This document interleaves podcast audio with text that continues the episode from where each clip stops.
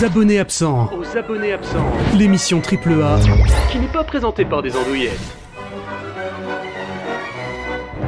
Bonjour et bienvenue euh, aux abonnés absents. Nous sommes aujourd'hui en compagnie de Lucie. Bonjour Nous sommes en compagnie de Valentin. Bonjour. Et nous sommes en compagnie de Bilou. Yo yo les amis, comment c'est que ça va? Yo Ziva. Ziva Donc- dans la street. Voilà, euh, Bilou, un enfant des années 90, comme euh, le prouve cette euh, répartie. Voilà, et on voit que le confinement finalement a en effet des effets secondaires. Je vois pas pourquoi tu dis ça Alors, aujourd'hui, euh, dans notre sixième euh, émission euh, aux abonnés absents, euh, nous aurons tout d'abord une chronique de Bilou qui nous euh, offrira quelques précieux conseils de docu-séries sur Netflix. Oui oui. Et en l'occurrence, spoiler alerte, euh, je me permets de dire qu'il y aura du tigre euh, dans ta chronique Et non pas dans son moteur ou dans ses céréales. Ah. Puis nous aurons ensuite euh, une chronique de Lucie Trotard Bilou. Alors là, attention avec le lag et tout, euh, la répartie c'est tac au tac. Hein. Oui oui, c'est à cause du lag que j'ai pas de répartie. hein. C'est pas parce que je côtoie trop Valentin. C'est c'est juste. que- Je vois pas de quoi vous parlez. Alors nous aurons ensuite une chronique de Lucie sur Audible et le marché des livres audio, le marché fleurissant des livres audio. Nous continuerons ensuite avec un Voxo Quiz, un troisième édition du Voxo Quiz spécial Harrison Ford. Sa place est dans un musée. Voilà, ou plutôt spécial Richard Darbois, mais nous verrons ça tout à l'heure. Euh, et nous terminerons avec une chronique de Valentin sur l'encyclo-spectacle de Max Bird. Tout de suite, sans transition, euh, j'invite Bilou à lancer son générique. Oui, générique. Euh, voilà. Euh, je- euh, Voilà. Bilou. Oh, il y a des Ah la la tigres. la la Bilou. Ah, Bilou. Waouh. J'espère que tu vas me remas- remasteriser ça, tu me mets un peu d'autotune et tu ça passera crème. Voilà, alors je sais pas gérer l'autotune, mais je, je ferai ce que je peux avec, euh, avec Fruity Loops. Est-ce que Il faut vraiment, excuse-moi, mais il faut vraiment que tu m'apprennes à faire ces trucs de audio. est-ce que tu peux faire tu peux faire toute ta chronique comme ça oh putain. Le truc le plus insupportable du monde. Insupportable du monde. C'est clair. Alors, bon, moi, vu que je passe ma vie à mater tout et n'importe quoi sur Netflix, je me suis dit que j'allais vous économiser un petit peu de temps en vous conseillant quelques docu-séries qui valent vraiment le coup d'œil. Bon, alors surtout avec la popularité que connaît en ce moment Tiger King, euh, ou Au Royaume des Fauves en français.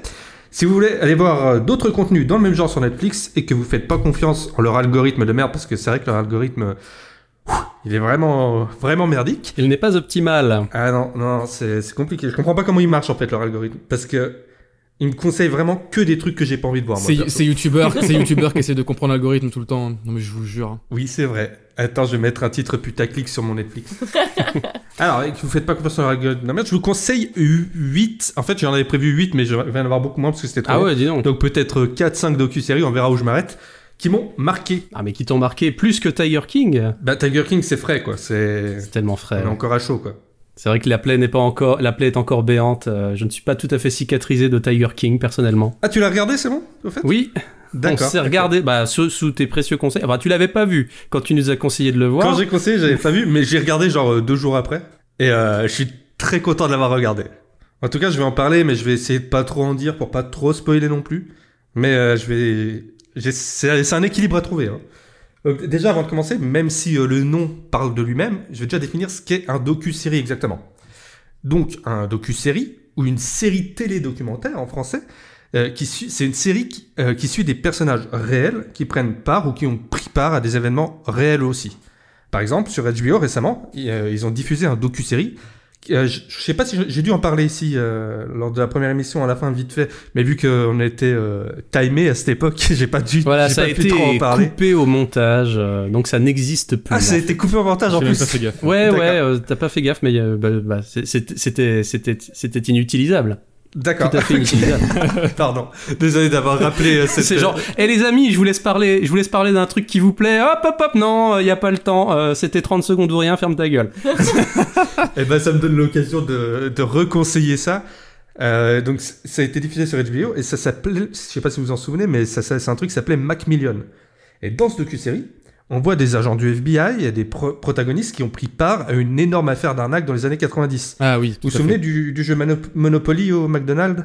Où on devait colle- collecter les, les vignettes dans les années 90, des vignettes de rue de Monopoly qui se trouvaient sur les produits. Oh, ouais, oui, ça me rappelle des vieux trucs, ouais. Ah, ouais. c'était si, c'est si Même ça. encore, même encore là, euh, dans les années 2000, hein, au début Ils ont dû le faire 2000. plusieurs fois, non? Ouais, oui, ils ont- ils l'ont fait sur plusieurs années, pendant environ, je sais pas, environ une dizaine d'années, quoi. euh, Et ils refaisaient ça chaque année. Et donc, on- il fallait trouver, pour ceux qui connaissent pas, des vignettes de rue de Monopoly qui se trouvaient sur les produits qu'on achetait au McDonald's. Par exemple, Mhm. au dos d'un verre de coca ou d'un paquet de frites. Et en collectionnant les bonnes vignettes, on avait droit à des cadeaux qui allaient du simple hamburger jusqu'au prix de, bah, aux États-Unis, jusqu'au prix de 1 million de dollars. Par exemple, c'est dans ce concours que j'ai gagné mon premier jeu PC. À la fin des années 90, j'avais gagné le jeu vidéo du cinquième élément en Ouh. 1998 au McDonald's de Dole dans le Jura. Multipass. Fantastique. Et franchement, franchement, j'en suis trop nostalgique, quoi. Et C'était, t'étais le plus heureux du monde. ah, mais j'étais trop heureux. En plus, on venait juste d'avoir notre premier ordinateur et j'ai pu le mettre dedans. J'étais une grosse merde de jeu, mais j'étais trop content de l'avoir. Est-ce que c'est pas plutôt la- le jeu qui était une merde? C'est peut-être plus ça. Euh, oui, oui, oui. Non, en plus, franchement, il était bien. Je, j'en ai, enfin, je sais pas si c'est la nostalgie qui me fait, qui me fait dire qu'il était bien, mais je crois qu'il était bien ce jeu. Eh bien, figurez-vous qu'aux États-Unis, ce jeu a été l'objet d'une énorme arnaque. Ouais. Tous les vainqueurs du million de dollars ont triché. Tous les vainqueurs qui ont gagné un million de dollars ont triché. Et même quelques prix en dessous, dans les, parce que ça allait aussi, il y avait des, des prix de 100 000, 50 000 dollars. Et ben, tous les gros vainqueurs ont triché. Alors, comment tu fais pour tricher euh, au jeu du Monopoly euh, McDonald's? Eh bien, alors c'est ce qu'on voit dans ce documentaire. On voit que le responsable de la, de la sécurité de la boîte qui créait les vignettes, parce que c'est pas, c'est pas McDonald's qui créait les petites vignettes et tout, ils ont engagé une, boîte qui, sont, euh, qui est spécialisée dans la création de, de jeux, en fait. Et euh, la boîte qui crée ces, ces vignettes de, du Monopoly, euh, eh ben on s'est aperçu que le responsable de la sécurité de cette boîte volait les vignettes gagnantes et euh, encaissait la somme ou en donnait à des amis, à de la famille, et même revendait les vignettes. Par exemple, il disait à quelqu'un, tiens, je te donne une vignette qui vaut 1 million de dollars, Mhm. tu me files euh, 100 000 dollars. Mhm. Et donc, euh, c'est, euh, on voit euh, comment dans Macmillan, tout ça s'est déroulé avec euh, des liens avec la mafia, euh, des personnages fantasques, euh, une fausse équipe télé composée entièrement d'agents du FBI infiltrés. On suit ça sur euh, plusieurs épisodes et c'est vraiment très cool. Donc voilà, maintenant qu'on a bien compris ce que c'était un docu-série, et je vous le conseille vraiment celui-là, parce que... euh, il y a, y a des, enfin, je veux dire, c'est, c'est un peu comme dans Tiger King, il y a des personnages, on se demande s'ils sont vrais. On dirait vraiment que c'est sorti de, de l'imagination d'un, d'un illuminé, quoi. Donc je vais vous en conseiller plusieurs sur Netflix. Donc d'ab- d'abord, celui dont on parle depuis le début, on peut pas, on peut pas ne pas en parler en ce moment. On le voit partout sur Internet, on le voit même, euh, on voit même euh, beaucoup de mèmes passer sur le sujet. Je pense que vous en avez vu. C'est Tiger King ou le roi des fauves. Donc dans ce docu-série, et vous pourrez me corriger si vous trouvez que j'oublie des trucs ou que je, que Oh, bah, la on merde. peut pas, on peut pas se rappeler de tout là. C'est beaucoup trop dense. hein. Bien, dans ce docu-série, qui se passe dans le milieu des éleveurs de tigres au sud des États-Unis, on suit plusieurs personnes. Bon, c'est dur de pas dire personnage, tellement on a, dû croire on a du mal à croire que ces gens existent vraiment.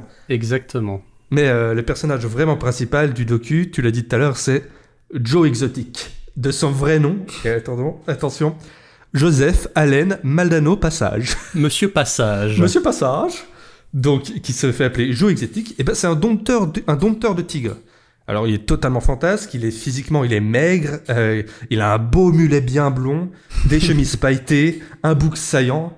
Et Joe Exotic, il s'est construit un zoo dont il est devenu le patron et dans lequel il avait des animaux euh, différents, des singes, des léopards, des pumas.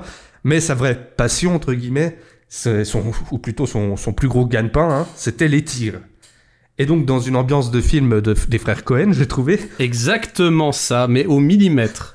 On Ah. est d'accord. On se Ah, croirait dans, les- dans, dans, un Fargo là, c'est pas possible. mais c'est exactement Fargo du début à la fin. euh, ouais. Et ben donc on voit comment euh, dans ce film des frères Cohen, euh, on voit comment euh, Joe Exotic achète et revend illégalement des tigres, comment il maltraite ses animaux et ses employés. On voit comment il trouve des jeunes hommes accros à la drogue pour en faire ses amants et même ses maris, ce qui donnera un résultat tragique d'ailleurs. On voit Mhm. comment il se présente au Congrès des États-Unis avec une campagne surréaliste pendant laquelle il fait des parades dans les rues avec des tigres. en distribuant, en distribuant des préservatifs avec sa tronche dessus. oui, c'est vrai. Ah putain de merde. faut pas oublier ça, faut pas l'oublier. Ah non mais euh, il a peur de rien. Franchement, Joe Exotic. Ça t'a marqué ça, Baffa, visiblement. euh, Non mais c'est trop, c'est très Bah, drôle. je crois que ça lui a donné des idées. euh. Ouais, Exactement, un petit, petit coup de marketing là pour les abonnés. Non, mais je vais, tu sais, on peut faire du marketing des mugs et tout depuis quelques temps, du, du, du merchandising depuis YouTube. Ah, Il faudrait que je pense à ça. Ah bah, Bah, surtout que tous ceux qui te regardent, c'est des gros baisers, Fabien. euh, Mais parce que la capote, on va faire court, ça pourrait être très drôle finalement. On va faire quoi ah putain, yes. Oh non très très bon ça. Excellent. Avec ta petite tête dessus et de l'autre côté, t'as la tête de Lucie. Fantastique. Incroyable. le bon goût. Le, bon le goût. bon goût. Non, je vais, je vais pas. Allez. On ne rebondit pas là-dessus, Bilou, on Non, non, enchaîne. ne rebondis pas. Euh, je ne rebondis pas sur la capote. Alors, on voit, on voit aussi donc euh, qu'il essaie de se présenter à la présidence des États-Unis. On voit, euh, on voit sa carrière de chanteur, si vous, si vous en souvenez. D'ailleurs, si vous voulez voir, je vous ai. Ah bah non, je l'ai pas mis, mais je voulais vous mettre un clip. Mais du coup, si vous, vous, vous avez vu, euh, je sais pas si Valentin. Non, j'ai pas vu encore. Mais euh, je voulais mettre un clip euh, sur Discord. Vous verrez, c'est c'est du miel pour les oreilles. Euh, Fabien pourrait le, le mettre dans la description. C'est vraiment du miel pour les oreilles. Et on, bien sûr, c'est pas lui qui chante. hein. Ça a été Oui, mais c'est surtout ça en fait. Mais parce que c'est pas, c'est pas si mal musicalement pour de la country, parce que Oui, ça voilà. de la country, euh, mais oui. c'est, mais c'est pas risible euh, d'un point de vue euh, auditif. les paroles, sont- les paroles sont plutôt risibles. oui. non, mais c'est pas genre, ça fait pas pitié euh, vocalement, quoi. Non, c'est pas euh, Sandy Sanders avec ses papillons de lumière, effectivement. Voilà. Mais parce Et que c'est pas lui qui chante, mais bref. Et donc, outre euh, les nombreux autres personnages incroyables qu'on voit, comme ce mec multimillionnaire ultra glauque euh, qui emmène des bébés tigres pour, pour euh, mettre des jeunes filles de Las Vegas dans son lit, ou encore euh, cet autre propriétaire de zoo, Gourou, lui, je l'ai, lui, j'en revenais pas. Je sais pas vous, mais moi, Ah. c'est- j'avais la mâchoire au sol. Ah, c'est un propriétaire de zoo slash gourou qui se fait appeler Dieu par ses employés, très souvent EES, hein, et Oh qui là force là. ses employés, donc euh, la plupart du temps, enfin même toutes, je crois, des jeunes femmes, De, de jeunes filles vierges. oui, à faire de la chirurgie esthétique et à coucher avec lui. Donc on voit qu'il a pris, ce mec-là a pris rendez-vous à une de ses employées jeunes qui avait genre 18 ans, je crois. Euh, rendez-vous chez un chirurgien esthétique pour qu'elle se fasse une augmentation mammaire sans lui en parler. Juste, euh, il a pris rendez-vous pour elle. Elle, elle y est allée. Et voilà, elle a, elle a suivi euh, ce que voulait son gourou, quoi. C'est- C'était C'est ce que incroyable. j'appelle un très beau cadeau. Oh là là. C'est un très beau cadeau, ouais. Et donc, euh, outre ces personnages, l'autre personnage qui est quand même très important de la série, c'est le némésis de Joe Exotic. c'est Carole Baskin. C'est Carole Baskin, elle cherche à faire fermer le zoo de Joe Exotic, elle dit pour cause de maltraitance d'animaux.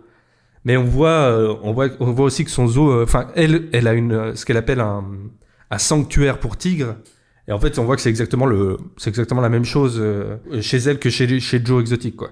Et Joe la déteste, elle veut la tuer ou la faire tuer. Hein.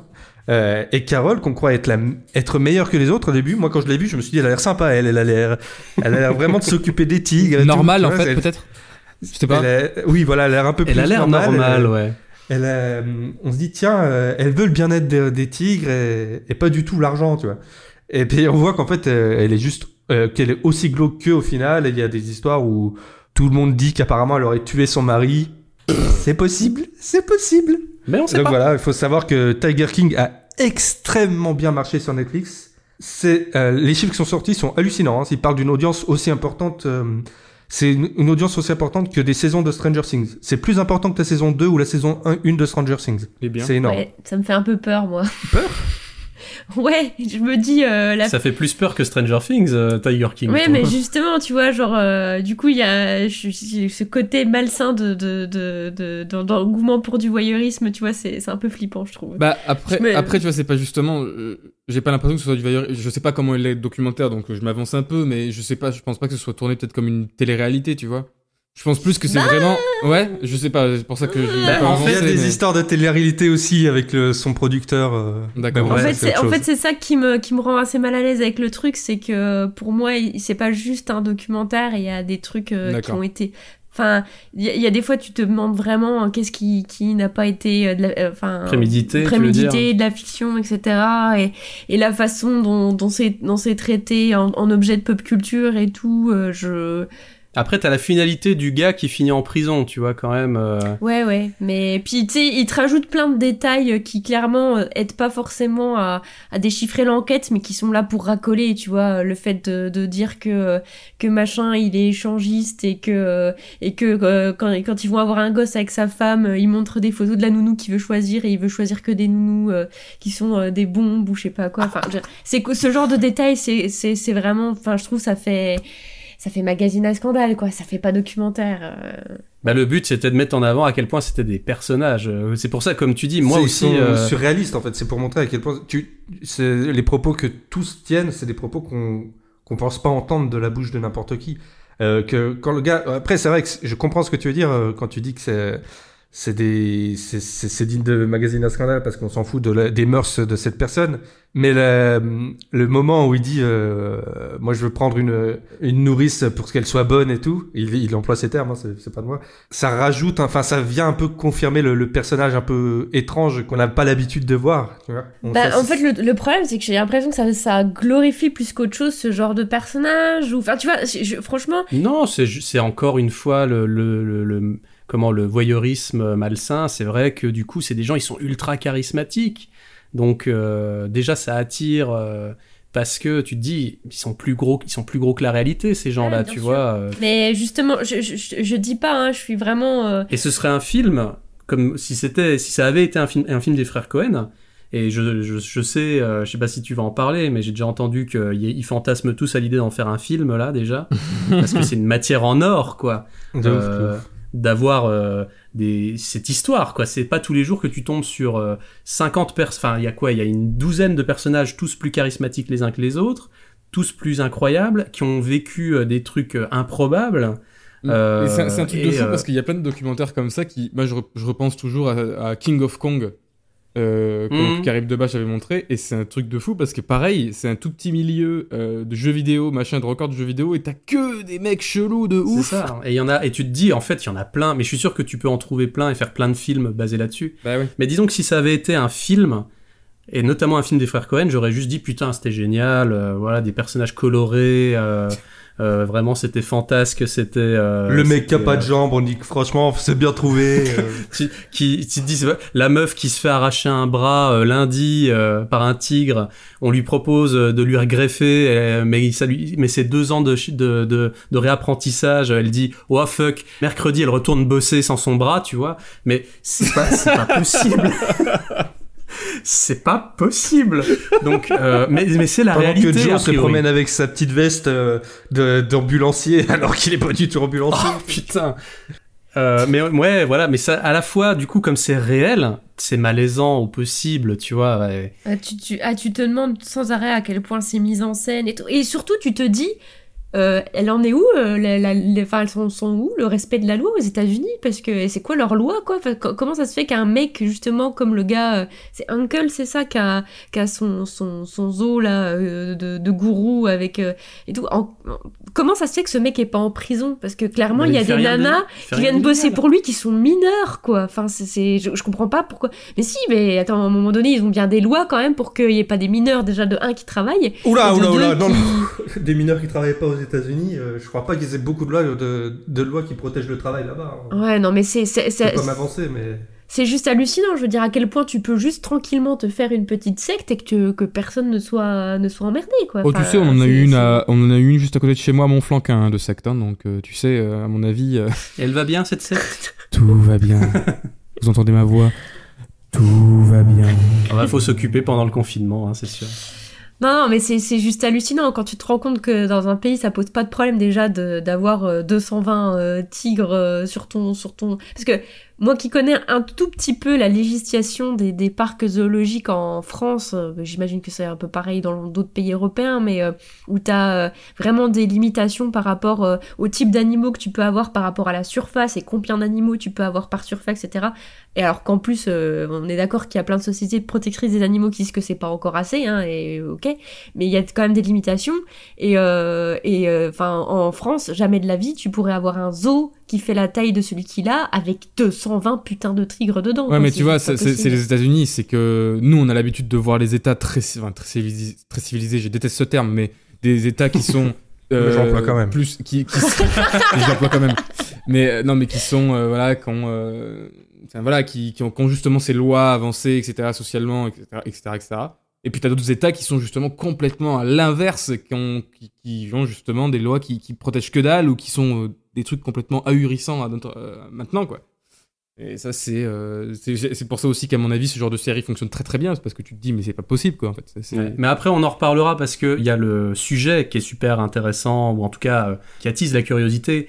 Mais peut-être on en reparlera après euh, sur l'aspect euh, bah, comment c'est ficelé, quoi. Parce que c'est aussi un documentaire qui a été travaillé, pensé, réfléchi pour Ouais. être euh, finalement très addictif, quoi. Alors à la base, le documentaire devait pas. Le, le mec qui a fait le documentaire, il, est... il voulait pas faire un documentaire sur Joe Exotic à la base. On le voit, je sais pas si vous vous souvenez, on le voit au tout début. euh, il fait un, je sais plus sur quoi il fait un documentaire, et c'est un gars qui lui conseille d'aller voir ce Joe Exotic. Et quand il y allait, il a été accroché, quoi, parce qu'il a vu que c'était n'importe quoi. Et euh, je sais, je sais pas si vous, avez, si vous avez vu, il y a un nouvel épisode entre guillemets qui est sorti. En fait, c'est un ce qu'ils appellent un after show Mhm. où on voit euh, Joe, je sais plus comment s'appelle, Joe McHale, le mec euh, qui jouait dans Community, euh, qui interview des protagonistes du documentaire après que le documentaire soit sorti. Donc ça a été fait là pendant la pendant la pandémie, ça a été fait pendant le, confinement. Et donc on voit euh, celle qui s'est fait euh, arracher le bras et on apprend en fait dans ce dans cet after show qu'en fait c'est c'est euh, une femme qui est devenue un un mec, enfin qui était un mec et qui euh, Devenu une femme qui euh, non Non, c'est un- ah, d'accord. Ah, alors, attends, je vais essayer de le, de le dire mieux. C'est une femme qui se considère, qui elle est née femme. Biologiquement, une femme Voilà. et qui, euh, qui euh, a une, une identité d'homme. D'accord. Voilà, née de Et- sexe féminin. Mais alors c'est vrai que c'est un truc qui est pas du tout abordé dans, Dans le, c'est ça, dans le, il, on- il lui pose la question, euh, Joe McHale, dans le, dans l'after show, il lui demande, est-ce que ça vous a dérangé la façon dont on, on vous a genré, parce que dans le documentaire, on dit elle à chaque fois.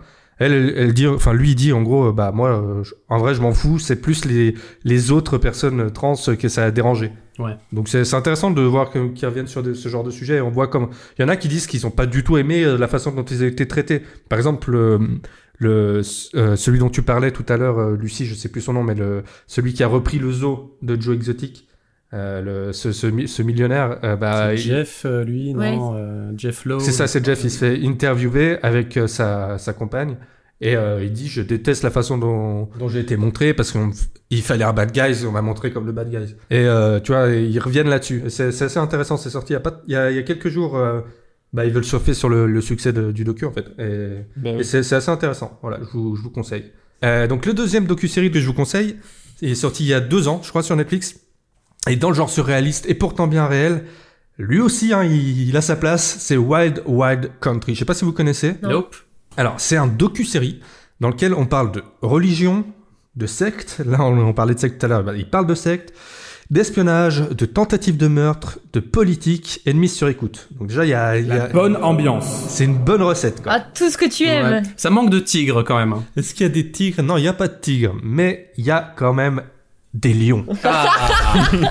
Je suis rassuré. On commence dans les années 70 par nous présenter un homme indien avec une longue barbe, un crâne dégarni qui se fait appeler Bhagwan Sri Rajneesh et qui forme sa secte dans laquelle il est, un, il est gourou spirituel en Inde. Il développe des techniques de, de méditation dites dynamiques. Donc en fait, c'est juste des, des gens qui dansent et qui font oh, oh, oh, oh, oh, et qui se bougent dans tous les sens. Dans les années 70, ça devait les, ça devait les élever euh, psychologiquement. C'était la mode à l'époque. Oui, c'est exactement. Et ça, ça a été la mode, effectivement, parce qu'il a attiré euh, pas mal de jeunes Américains et d'Européens qui sont venus jusqu'en Inde pour devenir ses disciples. Euh, ses disciples, il les a appelés les sannyasines. Et du du coup, bah, ça lui a rapporté de l'argent d'avoir des Européens, des Américains qui venaient euh, bah, vivre chez lui, quoi. Donc il les appellera, euh, ses disciples, les sannyasines. Il les fera tous s'habiller d'une seule couleur, le rouge, et il leur donnera euh, des préceptes dont le but est d'atteindre la conscience humaine collective. C'est beau. Hmm. Bon, le problème, c'est que les autorités indiennes à l'époque, elles étaient pas super fans de Bhagwan, et euh, à force de faire pression sur son mouvement, ils ont réussi à obtenir ce qu'ils voulaient, puisqu'en 1981, Bhagwan demande à Sheila, qui était sa numéro 2, et lui demande d'aller trouver un endroit où relocaliser la secte. Donc avant de partir, Sheila a dit aux ses sannyasines, euh, vous, les copains, je ne vous oublierai jamais, et comme les rois mages en Galilée, elle a suivi l'étoile du berger jusqu'aux États-Unis. Plus précisément en Oregon, dans la petite ville d'Antelope. Donc c'est une ville de 46 petits habitants. C'est un tout petit village où Sheila a décidé de relocaliser la secte. Far Cry 5. Et donc, ah oui c'est vrai, tiens, j'avais pas pensé euh, à ça. et donc là, les sannyasines, euh, ils se sont chauffés et ils ont construit comme des malades dans ce- cette petite ville d'Antelope de 46 habitants. Ils ont, 40 ils ont construit par eux-mêmes une ville entière. Ils ont construit en trois ans une ville de 7000 habitants Putain. avec une caserne de pompiers, un commissariat de police, un centre commercial, où on peut acheter que des habits orange, bien sûr, enfin des habits rouges, et un système de transport public, des égouts, et ils ont même construit, tout ça en trois ans, ils ont même construit un aéroport. C'est des malades. The fuck? Imagine, t'es peinard dans ton bled de 46 habitants au fin fond de, Oh, au fin fond de la Saône-et-Loire. t'es peinard ou de la Haute-Saône. Et bim, un aéroport, quoi. C'est tellement petit que tu sais ce que l'autre gars du bout du village il a mangé la veille, et là, bim, t'as- t'as 7000 clampins habillés en rouge qui se ramènent et qui construisent un aéroport devant ton jardin, quoi.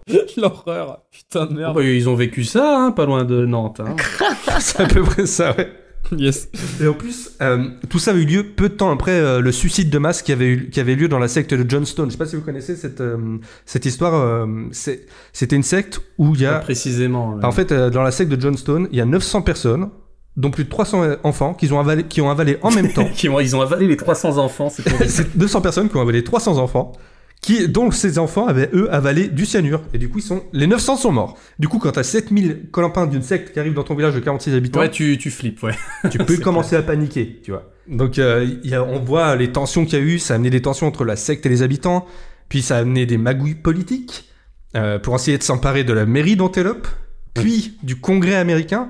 En gros, ce qu'ils faisaient, c'est que hum, les sannyasines, donc les, les mecs de la secte, ils se naturalisaient américains. Donc en gros, euh, des, des sannyasines européens ou des sannyasines indiens se mariaient avec des sannyasines américains. Du coup, ils devenaient eux-mêmes américains et pouvaient voter. Du coup, ils essayaient d'influencer euh, à, euh, à fond les, votes au Congrès ou à la mairie pour avoir plus de pouvoir. Et donc du coup, ça, ça a amené des tensions internes à, à la, à la secte, parce que certains voulaient avoir plus de pouvoir que d'autres. Ça a amené à des tentatives d'assassinat, ça a amené à des empoisonnements de masse, et même des personnalités d'Hollywood qui, qui en, fait partie, comme la, la productrice du Parrain. Elle, a été là-dedans. Et enfin, c'est enfin, vraiment un gros bordel en fait. Donc dans ce documentaire, on voit euh, euh, des anciens membres de la secte être interviewés dans le documentaire. On voit même la numéro 2 qui est une tarée de ouf, qui, est, qui, a, fait un- qui a fait de la prison et qui ensuite euh, s'est barrée en Europe. Et elle se fait interviewer, elle regrette absolument rien, elle est ultra fière de ce qu'elle a fait. Et c'est euh, super intéressant de voir comme, euh, bah, comme ils sont encore maintenant, en, c'était en 2018, en 2018, comment ils étaient encore euh, dans la nostalgie de cette époque, quoi. C'est incroyable. Donc euh, voilà, je vous conseille, ça s'appelle Wild Wild Country sur Netflix aussi. Donc euh, un autre docu-série que je vous conseille, mais bon ces deux-là ils étaient vraiment à pas manquer. Ceux-là je les aime beaucoup, mais bon voilà, je vais aller plus vite dessus parce que ils sont pas au- autant d'importance.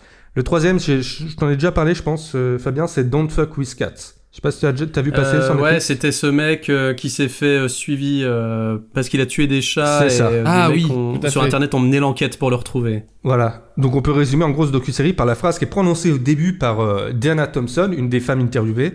Elle dit Dans la phase sordide d'Internet, il y a une règle tacite, la règle zéro. On ne déconne pas avec les chats. Donc voilà, don't fuck with cats. Bien vu. Donc dans ce docu-série, on voit comment des gens totalement ordinaires, euh, des gens comme vous et moi, ont créé un groupe Facebook pour tenter de débusquer l'identité et la localisation d'un taré qui butait des chats en vidéo. Donc euh, on suit l'enquête de ce petit groupe Facebook et la fascination et euh, l'ego du tueur des chats qui, qui joue avec eux en fait. Il leur laisse des petits indices dans les vidéos. euh. ah merde, Oh, sérieux. putain. Et d'ailleurs c'est pour ça à la fin il se pose la question est-ce que le fait d'avoir enquêté sur lui autant n'a pas forcé Ouais, à accélérer ouais. Parce que ça lui ça, ça jouait avec son ego n'a n'a pas, bah oui, pas euh, forcé à quand tu accélérer. fais genre, euh, bah, quand tu fais genre de vidéo, c'est je des, pense c'est des que questions qui se posent. Non mais attends, ils arrivent à faire euh, un docu euh, sur un mec qui bute des chats et ça finit en Joker de Batman. euh, mais c'est toi qui m'as créé en fait. euh, mais non, c'est toi qui m'as créé. Je serais Alors, pas. c'est pas le là. documentaire qui se pose la question, on voit que c'est vraiment le, les gens qui faisaient partie du groupe Facebook les, qui, qui, qui, qui sont interviewés et qui se disent euh, on se pose des Non questions. mais c'est sûr, mais évidemment parce que bien le gars, il a, il a sa dose de Bah oui, de. de- d'ego. euh, il fait le Moriarty de à, à Discount Moriarty quoi. euh, je tue des chats et je laisse des indices quoi. Mais, euh, mais ce qui est intéressant, c'est qu'on les voit se, se repasser euh, les, les vidéos, euh, les, les vidéos sordides d'ailleurs. Hein, je vais vous passer les détails parce que c'est c'est c'est un peu dur hein, quand, quand, quand, on, quand on voit ça. Mais on les voit se repasser les vidéos en détail. Ils zooment, ils, dé- ils dézooment, ils inspectent chaque pixel pendant presque deux ans. Et tout ça, ça excitait le tueur en fait. Ça les, Bah oui. ça, le- ça le poussait à retuer, à tuer à nouveau des chats en fait. Jusqu'au jour, bah, bah, il a tué un être humain en fait. Génial. Donc je vous en, je vous en dirai pas plus, Euh, mais on voit comment euh, l'enquête des internautes avançait. On voit comment ça a pu influencer euh, ce, ce tueur, et on voit comment la police les prenait, les, les- prenait euh, les mecs de Facebook pour des illuminés et qu'ils les ont jamais écou- écoutés, bah, jusqu'à ce qu'il soit trop tard. Après, je, je dis pas qu'il fallait qu'ils les écoutent, mais on voit que c'est une réalité, quoi. Euh, Enfin, c'est c'est un documentaire super intéressant, c'est glauque, c'est pervers, c'est euh, parfois tellement ridicule qu'on peut qu'on peut pas s'empêcher de rire, mais euh, et voilà, super intéressant. Ça s'appelle juste, Don't euh, Fuck with ouais. Cats. Ouais. Et, et juste, du coup, euh, les gens, les, le groupe euh, Facebook, c'est combien de personnes en fait? Ça regroupe combien de personnes? À peu je crois, près? je crois que en fait ça a augmenté petit à petit. C'était genre 5 Euh, ou 5000 Au ou, début, vois, voilà, au début, au début, ils étaient un petit groupe, une dizaine, je crois. Puis ça a augmenté jusqu'à plusieurs centaines, genre euh, deux ou 300. Ouais. Et quand ils étaient deux ou 300, ils se sont rendus compte que, euh, je spoil un peu, mais ils se sont rendus compte qu'il y avait un de ces deux ou 300 qui était en fait le tueur lui-même. Bah oui, forcément. Oh putain. Et donc, ils ont réduit euh, un groupe d'internautes euh, très réduit de 7, je crois, ou 7 ou 8, où ils se connaissaient et ils, pouvaient se faire confiance, quoi. Voilà, donc... Tu- mais Oui tu- Non mais je, je remarque toutes ces thématiques et tout, tu veux pas, tu veux qu'on perde complètement foi en l'humanité en fait, euh, Bilou. Non, parce que c'est... Y y, il y a aussi des, des, des personnages qui sont, qui sont bons. Il y a- on voit qu'il y, a du- il y a du mauvais, mais il y a du bon. Et il y a du surréaliste. Il y a notamment le passage euh, chez son avocat. Franchement, c'est... Rien que pour ça, regardez, regardez. Je peux pas vous dire ce qui s'est passé, mais rien que pour ça, regardez le, le docu-série, quoi. C'est un taré, ce gars. Voilà, je, je dirais que ça, mais c'est un taré. Bon, je vais enchaîner. Le quatrième docu-série que je vous conseille, c'est The Pharmacist. Je sais pas si vous avez vu passer. Ça, ça a pas mal fait parler l'année dernière, Pas ça. C'est celui qui m'a probablement le plus touché euh, parce que c'est, on voit la, résilience et la, naïveté du personnage principal. On voit euh, la vie euh, totalement ordinaire et très heureuse d'un pharmacien, euh, un, père de, bonne famille dans, l'Amérique profonde, qui, qui vit une vie calme, tranquille, jusqu'au jour où son fils meurt assassiné dans les rues. Il apprend que son fils, il était totalement accro au crack et que ça lui était totalement passé au-dessus de la tête. Le mec était pharmacien et il a rien vu du tout quoi. Quand il a appris sa mort, il pensait qu'à ce moment-là, son fils, il était euh, en train de dormir tranquillement dans son lit à l'étage. euh, jamais il aurait pu imaginer que, que son fils, issu d'une bonne famille, aurait pu être retrouvé assassiné dans, dans un quartier euh, craignos de la C'est Nouvelle-Orléans. vrai qu'il avait les yeux rouges tout le temps et c'était bizarre ces allergies qui durent un an non-stop comme ça. et c'était bizarre aussi les, les gros sacs de, de crack. Oh, de la farine, Donc- de la farine. Non, mais je suis content parce que mon fils veut devenir cuisinier, c'est vach- un métier vachement. Mais euh, il a pas compris comment utiliser la farine, il s'en met partout sur le nez quoi, c'est incroyable. Ah, vraiment, c'est. Non, mais j'en essaie de l'expliquer, mais bon, bon, il est un peu bête, c'est pas grave. Donc dans ce docu-série, on voit comment euh, ce pharmacien, euh, très croyant, c'est c'est un- une partie importante aussi de, de ce docu-série, il est très croyant, il se sent euh, investi d'une enquête, d'une quête, pardon, d'une quête divine pour retrouver l'assassin de son fils, mais pas que aussi. Il veut comprendre pourquoi tant de gens se font prescrire des opiacés très puissants et viennent tous dans sa pharmacie, parce que lui il est aux premières loges, quoi. Il voit tout ça, il voit tous ces gens qui viennent dans sa pharmacie avec une ordonnance signée du même médecin qui prescrit des doses astronomiques d'opiacés. Et il essaie de comprendre ça. Et euh, on voit que les réalisateurs de, ce documentaire, ils ont été très chanceux parce que Dan, euh, le pharmacien, il documentait tout ce qu'il faisait. Il se filmait. Euh, et ça, c'est pas que pour le docu, quoi. C'était même, même euh, avant, dans sa vie, il faisait ça tout le temps. Il se filmait tout le temps, il filmait tout ce qu'il faisait. Et chaque appel téléphonique qui passait, il les enregistrait. Donc ça a été vraiment une mine d'or pour, euh, pour les enquêteurs. Donc voilà, on, on voit comment ouais, il, il, il appelle le FBI, comment il, il enquête lui-même sur la mort de son fils. Sur le, il retrouve le tueur de son fils d'ailleurs.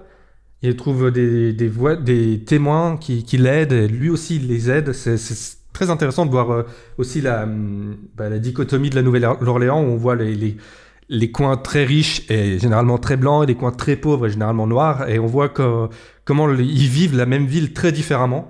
Donc voilà, on, je vous recommande parce que c'est un docu très touchant. Et on a, on a l'impression d'être dans un mauvais thriller d'après-midi sur TF1, mais tout ce qu'on voit, ça s'est vraiment produit, quoi. Et donc c'est très intéressant. Mhm. Je vais clore très vite en parlant de deux petites docu-séries. Je vais même pas les détailler, je vais juste dire très vite, c'est pour clôturer. Euh, je vais vous parler bah, forcément de la- de l'affaire du petit Grégory. Je vais pas passer beaucoup de temps dessus parce que c'est en plus c'est très glauque, donc je vais pas je vais pas péter l'ambiance qui était là déjà euh, ultra folle. Hein, donc euh, Oui, voilà. je, vais pas- je vais vraiment vous conseiller deux docu-séries. Un sur l'affaire du petit Grégory qui est juste, enfin moi j'ai trouvé incro- incroyable. Je t'en avais parlé Fabien et je crois que t'as regardé depuis. Et donc Exactement, donc ouais. l'affaire du petit Grégory, je la connaissais très peu moi. Je savais juste que c'était ce que tout le monde savait en fait, c'était un enfant qui avait été jeté dans une rivière dans un sac poubelle et que bah du coup ça c'était il y a dans les années 80 et que le l'eau avait coulé euh, sous les ponts. en fait, c'était pas du tout fait exprès cette expression. Je viens de m'apercevoir. je, le- je viens de m'apercevoir en le disant. Je viens de m'apercevoir. Adéquat.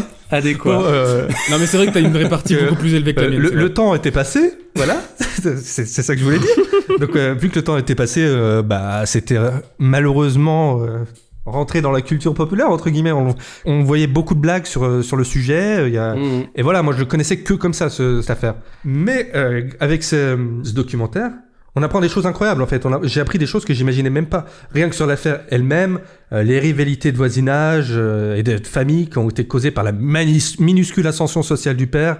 Mais ce qui est pour moi le plus marquant de, de ce docu-série, c'est euh, l'incompétence de la justice et de, de la police, en plus avec des, des relents misogynes, et la perversion des médias qui euh, harcèlent et euh, s'infiltrent dans la vie des habitants et, euh, et de, et de la famille du petit Grégory. Quoi. Mm. Voilà, je... C'est ça que je trouve. euh, Que, moi, c'est exactement ce que tu disais. Mais je suis né en 96, donc l'affaire Grégory, j'en ai entendu vaguement, comme ça, justement, comme tu disais, des blagues d'humoristes. Mais euh, c'est surtout ça, cette idée de. Ouais, c'est en dingue, quoi. Surtout, on peut- en plus, c'est chez nous, quoi. C'est pas loin de chez nous, ouais, c'est clair. Sur- oui, surtout, surtout toi, Fabien, c'était vraiment pas Sur- loin, surtout moi, je, c'était Ouais. littéralement à, je sais pas, une heure de route de chez moi, donc euh, oui, c'était pas loin. Donc voilà, je, euh, je voulais juste dire ça là-dessus, mais regardez-le, c'est un, je trouve qu'il a été très bien fait.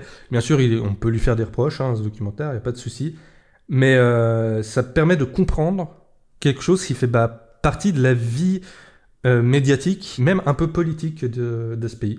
Donc voilà, je trouvais ça très intéressant. Bah carrément, hein, euh, c'est carrément important politiquement parce que euh, il t'explique qu'il y a eu des choses qui ont bougé euh, par rapport à la façon dont les médias doivent traiter d'une affaire et de la place que les journalistes doivent prendre ou pas euh, Mm. dans des conditions comme celle-ci, quoi. Et ça a fait bouger les choses, euh, en tout cas, enfin, malheureusement ou heureusement, hein, parce que Ouais. ça, ça a été euh, déterminant, quoi. Ça a changé des choses. Et euh, je pense que vous avez eu la même réaction que moi en voyant, c'est à chaque fois vous vous dites mais non, c'est pas possible, ils ont pas fait ça quoi. À chaque, chaque fois qu'on voit, surtout quand on voit les, Mm. les paris match, j'avais juste envie de leur- leur chier dessus quoi. C'est- Ah le c'est mec, incroyable. ouais, ouais. le type qui était, euh, qui est le meilleur pote du père, euh, Ouais, tu ouais, vois. ouais. non mais le gars qui, qui est allé jusqu'à essayer de devenir son ami, tu vois, pour. euh, Et on rappelle que c'est un enfant qui a été assassiné quoi. C'est. Mais tu l'oublies, hein. en fait, tu finis par l'oublier. C'est ça. euh, C'est même plus, c'est même plus, euh, c'est ça qui est dingue. Et je, et je trouve qu'encore aujourd'hui, encore aujourd'hui, finalement, euh, du truc de médias ultra. Enfin, je trouve que c'est d'autant plus d'actualité, euh, pas dans ce sujet-là particulièrement, mais que les médias utilisent des fausses informations ou essaient de creuser au maximum pour pouvoir vendre du papier, c'est euh, encore vraiment d'actualité, de ouf. Mm. C'est sûr, mais regarde le documentaire. Juste, je suis d'accord avec toi, hein, c'est vraiment de, Non, mais tout à fait. Tout- mais regarde la façon dont, dont les journalistes se sont conduits euh, à l'époque, par exemple pendant l'enterrement du gosse. Juste, Ouais. tu vas halluciner. Ouais, mais je, je vais regarder En ça. fait, c'est, t'as l'impression de vivre, euh, tu t'as l'impression que c'est que des paparazzis, c'est que des euh, gens qui bossent pour des tabloïds en fait. Mm. T'as pas l'impression que c'est des vrais journalistes. Ouais. Du tout quoi. C'est super choquant de voir ça aujourd'hui en fait. euh. Ouais. Et euh, pour le pour le, le- c'est marrant pour ce documentaire là, c'est pareil. euh, euh, bon, on n'en a pas vu des masses hein, avec Lucie, euh, des docu-séries comme cela. Et du coup, forcément, j'ai trouvé plein de points communs euh, entre euh, celui sur l'affaire du petit Grégory et sur euh, Tiger King, sur euh, la manière en fait euh, assez incroyable qu'ils ont de, de ficeler tout ça. Ouais. C'est que euh, ils sont vraiment ficelés euh, comme une vraiment comme une série quoi. C'est vrai que t'as le cliffhanger à la fin C'est ça, un cliffhanger à la fin de où tu te dis ouais. quoi? Attends, mais ça ne parle pas que de ça, ça parle aussi de ça en plus, et du coup, chaque épisode qui en remet une couche, où tu vas toujours plus loin dans des détails, des, des, des trucs que tu ne pouvais pas imaginer, et qui te... Alors à la fois, du coup, j'ai beaucoup de respect pour euh, les gens qui ont fait ce montage, parce que ça a été un travail Ça euh, devait être fou. Ça devait être fou. phénoménal, euh, je les imagine avec leur, leur petit post-it là. En plus, sur des affaires comme ça, où tu dois avoir des tonnes et des tonnes et des tonnes d'informations. Ouais, voilà, puis sur des, sur des trucs qui sont pas finis. C'est Oui, ça qui est c'est ça, dingue. c'est que ça. le petit Grégory, en vrai, l'affaire, elle est pas vraiment. Il n'y a pas de conclusion, hein. on sait pas qui euh, vraiment a commis le meurtre. Ouais, c'est ça. Pour euh, Joe Exotic, il y a des gros doutes sur certaines personnes de son entourage et sur la fameuse Carole qui aurait tué ou non son mari. Il y a. euh, il y, a, il y a encore plein de trucs euh, qui peuvent émerger. euh, Ouais. l'affaire n'est jamais finie quoi. Et ils ont décidé à cet instant T de faire ces docu-séries qui sont euh, bah, hyper bien ficelées. euh, euh, et justement, d'autant plus, c'est pour ça que je les rapproche les deux, c'est qu'il n'y a pas de voix off, tu vois. C'est que les gens qui sont investis dans cette histoire, qui nous donnent leur point de vue. Donc techniquement, c'est pas, ça, tu te dis, ça peut pas être biaisé en fait, parce que tu ne fais que donner la parole aux gens qui sont dans l'affaire. Oui, mais c'est enfin, c'est quand même forcément biaisé par le, bah, le- rien qu'un choix de montage, Bien c'est sûr. c'est- un biais. On peut pas, on peut pas être objectif, même si techniquement tu te dis, ils ont, c'est c'est leurs propos, ils Hmm. peuvent être déformés, ils peuvent être utilisés dans des contextes un peu différents, mine de rien, c'est Bah, sûr. c'est sûr que c'est pas une voix off, quoi. Le fameux, le fameux documentaire euh, qui dit que là, on n'est jamais allé sur la Lune, hein, c'est l'exemple type du- d'utilisation d'images euh, contre son gré euh, pour essayer de prouver un Mhm. truc qui est faux, quoi. Et qui, encore aujourd'hui, dans les sphères euh, complotistes, est encore un argument de poids en disant Mais regardez, ce documentaire, il montre tout alors que c'est un troll. Et Il y a pas de voix off euh, là-dedans? Euh, si, si, il y a peut-être de la voix off. Mais il y a beaucoup d'interviews, par contre. Il a interviewé ce qu'il expliquait, le gars. Il expliquait que non, non, c'était par rapport à, euh, à une autre affaire d'État, mais j'ai utilisé les rushs pour parler de ça. Je quoi. connais pas du tout l'histoire, donc euh, je, je peux rien dire dessus. C'est un docu qui explique que c'est Kubrick euh, qui a fait les images sur la Lune, c'est ça? Exa- exactement. Et en fait, il a fait exprès, il a dit il faut qu'au bout de 30 minutes, les spectateurs se rendent compte que c'est une connerie, tu vois. Il a dit, il disait, voilà, c'était une blague. Ouais. Mais il s'en veut. hein.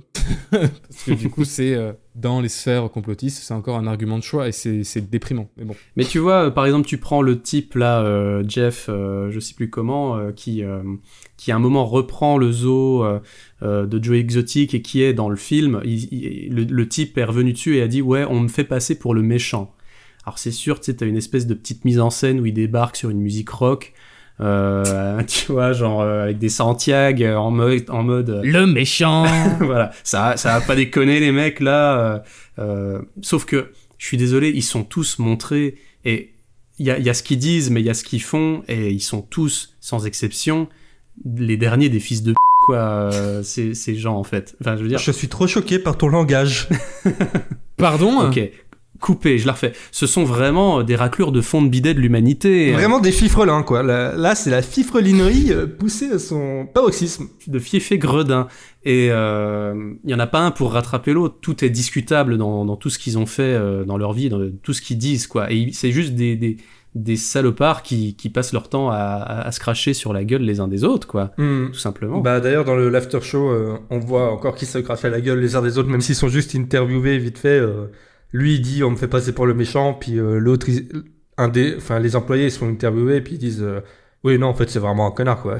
Oui, voilà. Donc euh, après on n'est pas obligé de, on n'est pas obligé de, de, de prendre parti nous, mais c'est intéressant à voir. Mais comme tu dis, ouais, il faut, c'est dur, hein, de, faut essayer, je pense, de pas prendre parti parce que c'est une histoire, elle nous appartient pas du tout.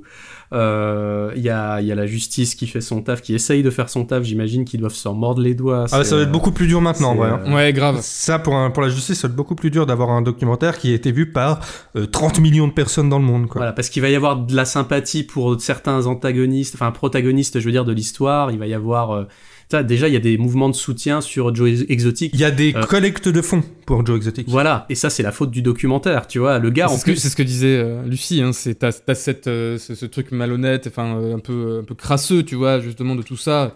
Déjà qu'aujourd'hui la justice et tout, euh, rien que sur Twitter ou les réseaux sociaux ou en général, t'as tout le monde qui prend parti pour l'un ou pour l'autre. Tout le monde se prend pour juge, alors que ben c'est c'est ça. ce qui se passe. Mais quoi. après, bon, il y a, y, a, y a quand même des faits euh, qui sont paniés par les, Ah, évidemment. les personnes, hein, tu vois. Et là, tu te dis, bon, c'est, que ce sont quand même pas des gens avec qui j'aimerais boire euh, une bière euh, avec, autour d'un barbecue un samedi soir, voilà. Oui, il y a des faits qu'il a carrément lui-même reconnus, hein, genre le, le fait qu'il ait, qu'il ait buté des tigres parce qu'il en avait marre Oui, de voilà. ces tigres. Il les a amenés près de sa cage, il a sorti son gun.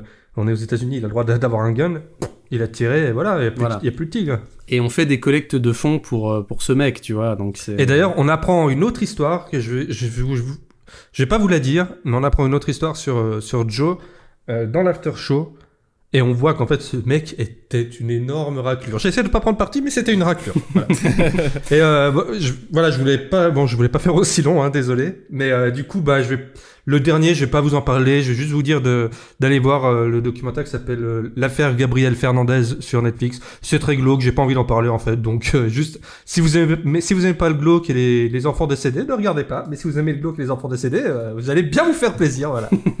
Ça s'appelle. euh, Donc on n'aura pas d'émotion, on aura, enfin, il n'y a pas le petit côté émouvant qui peut y avoir euh, comme dans euh, celui sur le gars qui, qui a euh, malheureusement perdu son fils ou. euh, Non, non, non, là c'est- vraiment. Là, c'est. Non, là c'est. euh, C'est pas drôle euh, comme Tiger King. Non, non, c'est juste triste. Et... Ça s'appelle l'affaire Gabriel Fernandez. Voilà. Donc en gros, je vous ai conseillé Tiger King, forcément. Wild Wild Country. Don't Fuck With Cats. Je vous ai conseillé The Pharmacist. Je vous ai conseillé l'affaire euh, du petit Grégory.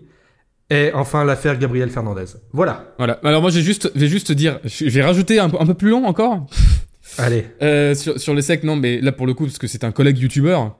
Euh, bon, il, a, est très connu, je pense que la vidéo a été vue pas mal de fois, mais c'est Defecator, euh, qui parle, lui, de, de Raël. Voilà. Le, une bonne secte bien française concernant les extraterrestres.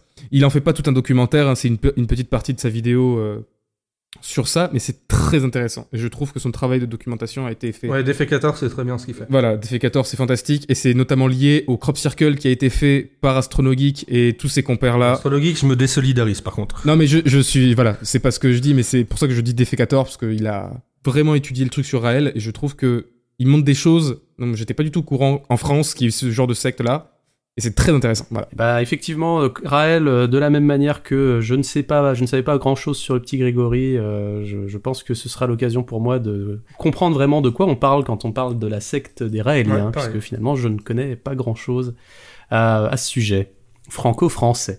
Et bien sur ce, après toutes ces bonnes ondes positives, j'espère que tu vas nous balancer un son qui va nous remonter un petit peu le moral, Bilou. Ah bah là oui, oui, ça va remonter le moral. Euh, alors je vais vous euh, passer The Might Be Giants, la, de, la une chanson de The Might Be Giants qui s'appelle Istanbul is not Constantinople. En fait, c'est une chanson qui a été faite dans les années 40, euh, à l'époque où euh, Istanbul, enfin Constantinople a changé de nom pour s'appeler Istanbul.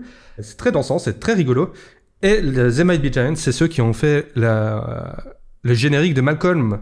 You're not the boss of me now. Voilà, et donc c'est eux qui ont fait Putain, ça. C'est culte. Et voilà, donc euh, ça s'appelle Istanbul, not Constantinople. Et bien on s'écoute ça tout de suite.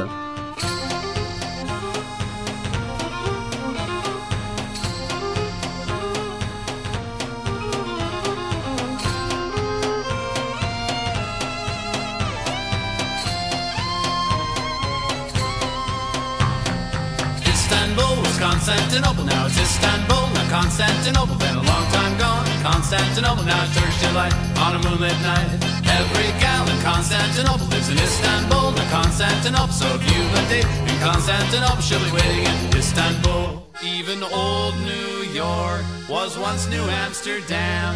Why they changed it, I can't say. People just liked it better that way. So take me back to Constantinople. No, you can't go back to Constantinople. Been a long time gone. Constantinople. Why did Constantinople get the works?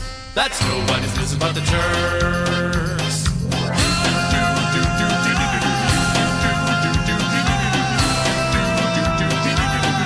Istanbul. Istanbul.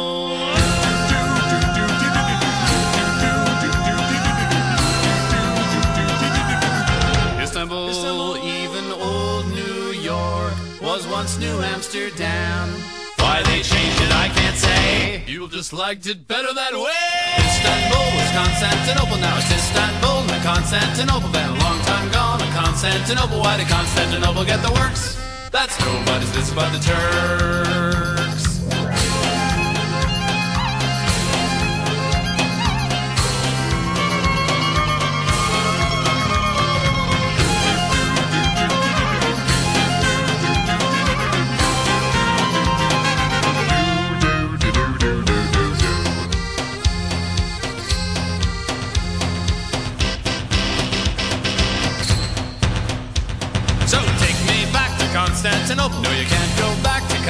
Constantinople. Been a long time gone. Constantinople. Why did Constantinople get the works? That's nobody's business but the Turks. Istanbul. Eh bien, c'était They Might Be Giants de... Euh, non, pardon, c'est le groupe qui s'appelle They Might Be Giants. Et euh, la chanson, c'était Istanbul, not Constantinople. On va maintenant enchaîner avec une chronique de Lucie qui va nous parler d'Audible et du marché des livres audio. Tadam. Alors, petit sondage pour commencer. Est-ce que vous connaissez Audible? Oui, j'y ai été moi-même abonné. Moi aussi pour écouter du Harry Potter notamment. Uh-huh. Et vous, avez, vous êtes abonné quand à peu près? Euh, je sais pas, moi, c'était il y a 7-8 mois Moi, Ouais. c'était, j'avais, il y avait une offre gratuite ou un truc comme ça il y a un an ou deux ans peut-être. Après, faut dire qu'il y a des pubs tellement partout pour Audible, que ce soit sur les applications ou euh, même sur les chaînes YouTube. Ouais, dur de Euh, passer C'est à côté. C'est dur de passer à côté. Exactement, c'est justement pour ça que, que je me suis dit tiens je vais parler un peu de ça parce que euh, il y a déjà un an ou deux il y avait énormément de vidéastes euh, anglophones euh, qui se faisaient sponsor par Audible et euh, qui euh, du coup euh, parlaient d'Audible dans leurs vidéos et tout, c'est comme ça que j'ai commencé à connaître. Ça commence à venir un peu plus sur les français là aussi et du coup je me suis dit bah tiens je vais en parler un peu parce que notamment euh, moi aussi j'ai été abonnée à Audible euh, euh, il y a quelques temps. Je me disais bah tiens un abonnement, un livre audio par mois, etc. Et j'avais pas trop trop, je m'étais pas trop trop renseignée dessus et du coup je me suis dit tiens on va en parler un peu parce que est-ce que vous saviez que Audible ça appartenait à Amazon? Tout à fait. Oui, oui, oui. Bon très bien. Alors, moi j'étais pas au courant au début. Non, mais jouer le jeu. What? What? Amazon? La forêt? C'est ça. Donc moi je savais pas du tout, je me suis dit bah tiens je vais faire un petit peu des recherches. Euh, donc il se trouve qu'Audible au départ hein, c'est une société indépendante qui a été fondée en 97 par un mec qui s'appelle Don Caz en 97.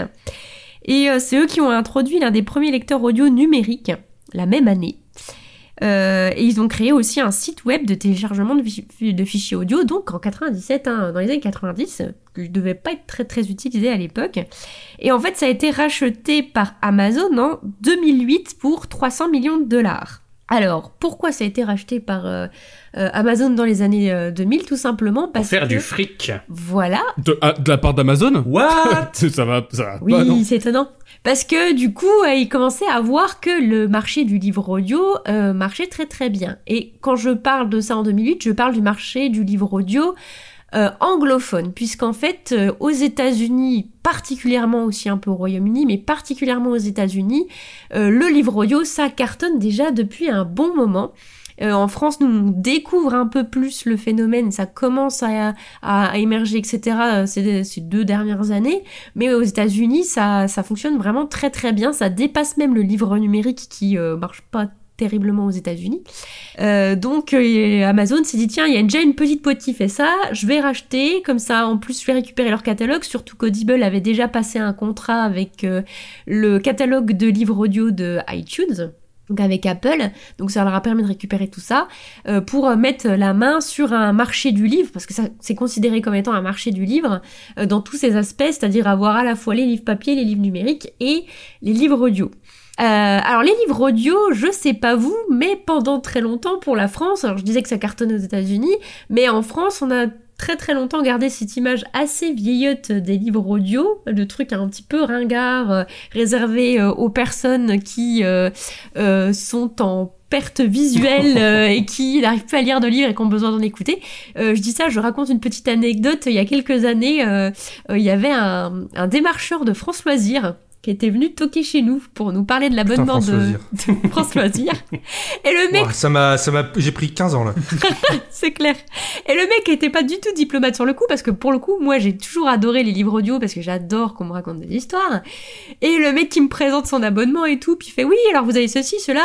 Bon, les livres audio, hein, mais euh, je le mentionne parce que je suis obligée, mais on est bien d'accord, hein, on n'est pas des retraités, donc ça nous concerne pas. Ah, coup dur.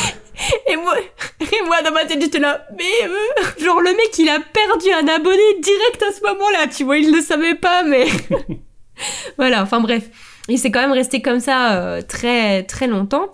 Et puis du coup, avec l'explosion des, des smartphones, euh, donc de la possibilité d'avoir de l'écoute à peu près partout, euh, ça a commencé à, avoir une nouvelle image parce que euh, du coup les gens se disent ben tiens écoutez un livre dans le métro, écouter un livre pendant mes trajets dans le train, écouter un livre en bossant etc.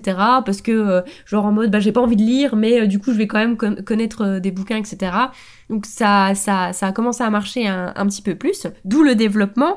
Euh, alors, il faut savoir que Audible, c'est arrivé en France en euh, 2005, mais en fait, ça ne marchait pas beaucoup et que l'explosion euh, de- du site, c'est plutôt à partir de de 2015 et que du coup à l'époque euh, le marché du livre audio en France ça représente à peu près 0,5% du marché du livre euh, de Mmh. façon Ah ouais. générale donc c'est vraiment pas grand chose du tout. Et pour vous dire à quel point ça a explosé assez récemment, c'est que pour l'année 2018-2019, on est monté à 38%. Ah oui, quand même. Voilà. Drastique. Grosse, grosse augmentation. Alors, quand je vous dis 38%, on n'en est quand même pas au niveau des États-Unis, hein, parce que du coup, le syndicat national de l'édition a estimé que le livre audio actuellement aux États-Unis et au Royaume-Uni, ça représente 2,5 milliards de dollars de chiffre d'affaires. Voilà. En France, on en est qu'à 35 millions. Les Américains n'aiment pas lire, visiblement. Voilà. Bah, le livre papier aux États-Unis euh, a, a des chiffres de vente euh, beaucoup, beaucoup moins importants que- qu'en Europe, de façon, de façon générale. D'accord. Donc euh, il y a ça aussi, mais euh, ouais, le livre audio marche beaucoup beaucoup plus aux États-Unis. Mais donc ça commence à, à exploser en France. Et un des indices qui nous montre que euh, Amazon et donc Audible euh, veulent justement conquérir ce marché français, c'est que euh, tout récemment, là en septembre 2019, ils ont euh, inauguré des studios tout neufs à Paris pour faire du, du contenu francophone. Parce que justement, comme ça marche depuis assez longtemps aux États-Unis, ben, ils avaient énormément de catalogues anglophones, mais finalement il y avait assez peu de propositions en français. Et du coup ils veulent rattraper le truc. C'est vrai que ça, c'est un truc que je, le, je reprochais pas mal euh, à Audible, c'est qu'il y avait vraiment très très peu de. Déjà de variété et d'offres en fait. C'est ça. Et c'est tout simplement parce que euh, pour, pour jusqu'à présent, euh, l'offre, enfin la, consommation, en tout cas pour par les, les, les publics francophones, n'était pas suffisamment important pour qu'ils aient envie de s'investir dedans. Mais maintenant, ça commence à marcher. Donc ils ont ouvert ce studio tout neuf. Alors à la fois pour donner plus de contenu francophone et aussi pour proposer du contenu exclusif puisque l'idée en fait c'est que euh, Audible euh, comme beaucoup de plateformes en fait qui apparaissent maintenant euh, s'inspire de ce qui se fait ailleurs notamment pour la, la vidéo. Et du coup alors ils s'inspirent d'une part sur Netflix puisqu'ils veulent proposer du contenu exclusif, c'est-à-dire des choses qui euh, n'ont jamais été faites jusqu'à présent en livre audio ou alors euh, des euh, inédits des rajouts. Alors par exemple en France, là ils étaient très très fiers de faire la pub sur le fait que euh, s'étaient mis en partenariat avec un festival de stand-up parisien qui s'appelle le One More Joke pour faire des enregistrements euh, euh, de sketch. Alors apparemment l'humour marche très bien en France en livre audio, enfin en podcast, ce que je ne pensais pas du tout, mais voilà. Et donc ils veulent faire du contenu exclusif et à l'avenir ils veulent essayer euh, d'avoir du contenu exclusif aussi au niveau de la littérature et faire des choses dans le style de ce qu'ils ont fait euh, pour par exemple la Servante écarlate. Alors petit sondage parce que Fabien connaissait pas et je comprends pas comment il a pu passer à côté parce que tout le monde en a parlé, mais vous connaissez la Servante écarlate? Ouais, ouais, c'est la, c'est, euh, c'est la bonne euh, de- qui est toute rouge là. c'est ça? Ah, parce que j'adore comment tu vends le truc, genre, bon alors petit sondage, parce que, alors Fabien, oh, il savait pas ce que c'était, vous vous rendez pas compte quand Mais même non, que mais Fabien il savait pas ce que c'était Il a pas, il a pas, il a pas apprécié la petite pique. Il a pas apprécié la petite pique. Pas du tout, mais c'est juste que. Enfin, moi je pense que Bilou, tu connais forcément, c'était, ça a été une série. euh, Je- oui, je, je viens de voir euh, de- quelle série c'est effectivement, oui. Mais je savais pas que c'était Voilà. un Ça bouquin à s'appelle- la base, moi en fait. Ah, C'est Hand- Handmaid's Tale. Handmaid's Tale, oui. C'est bah, en parlant de secte d'ailleurs. euh, Voilà. Et du coup, ça a été un gros, gros, gros, gros succès en série. C'était un livre à la base donc de Margaret Atwood. Donc c'est une dystopie euh, où justement les femmes sont utilisées pour des fonctions euh, euh, très primaires. Donc une catégorie de femmes pour qui sert de, de poule pondeuse entre guillemets, une catégorie de prostituées, etc. Enfin voilà. C'est beaucoup sur la condition de la femme. Donc le, le bouquin La Servante Esca- écarlate, pardon, a eu pas mal de succès, mais alors il a vraiment explosé avec la série qui a énormément marché. Et en fait, euh, Audible a proposé un contenu exclusif. Ils ont sorti une version de La Servante écarlate en livre audio déjà lu par Claire Dance, donc par une, grande actrice reconnue, et en plus Par qui avec t'as dit? Pardon, j'ai pas entendu. par Claire Dance. De Homeland? Oui. D'accord. c'est la fille de Charles Dance? Je- Non, c'est écrit pas pareil. Voilà. Et, euh, et du coup, en fait, dans cette version, euh, Margaret Atwood, donc l'écrivain, euh, qui est, tou- est toujours vivante, hein, euh, a écrit, euh, pas une suite, mais a rallongé, entre guillemets, la fin, a écrit des éléments en plus euh, sur la fin, ce qui fait 14 minutes d'audio en plus quand même, qui sont donc uniquement disponibles sur la version livre audio de Audible. Ah, c'est pas con ça. Voilà, un gros euh, contenu euh, en plus. Et donc leur idée, c'est de euh, pouvoir proposer ça de plus en plus souvent. euh, D'autant plus que... Imagine, désolé de te couper, mais imagine le prochain Game of Thrones, le bouquin, il le sort pas en physique, il le sort que en- sur Audible. Oh les fils Ah, de... ouais. oh ce serait monstrueux quoi. Alors ça, ça serait possible D'un parce point de vue plus, marketing, donc- ce serait énorme. Ah bah oui. Ah, oui, non mais là, là, c'est sûr. Non, moi j'attends vraiment la suite de, de Tolkien. Ouais, Oui, bien sûr. Mais il, il devrait le contacter, je pense, parce que ça vaudrait la peine. Beaucoup de gens aimeraient savoir ce qui arrive à Aragorn à la fin. Bah oui. Euh, oui, donc.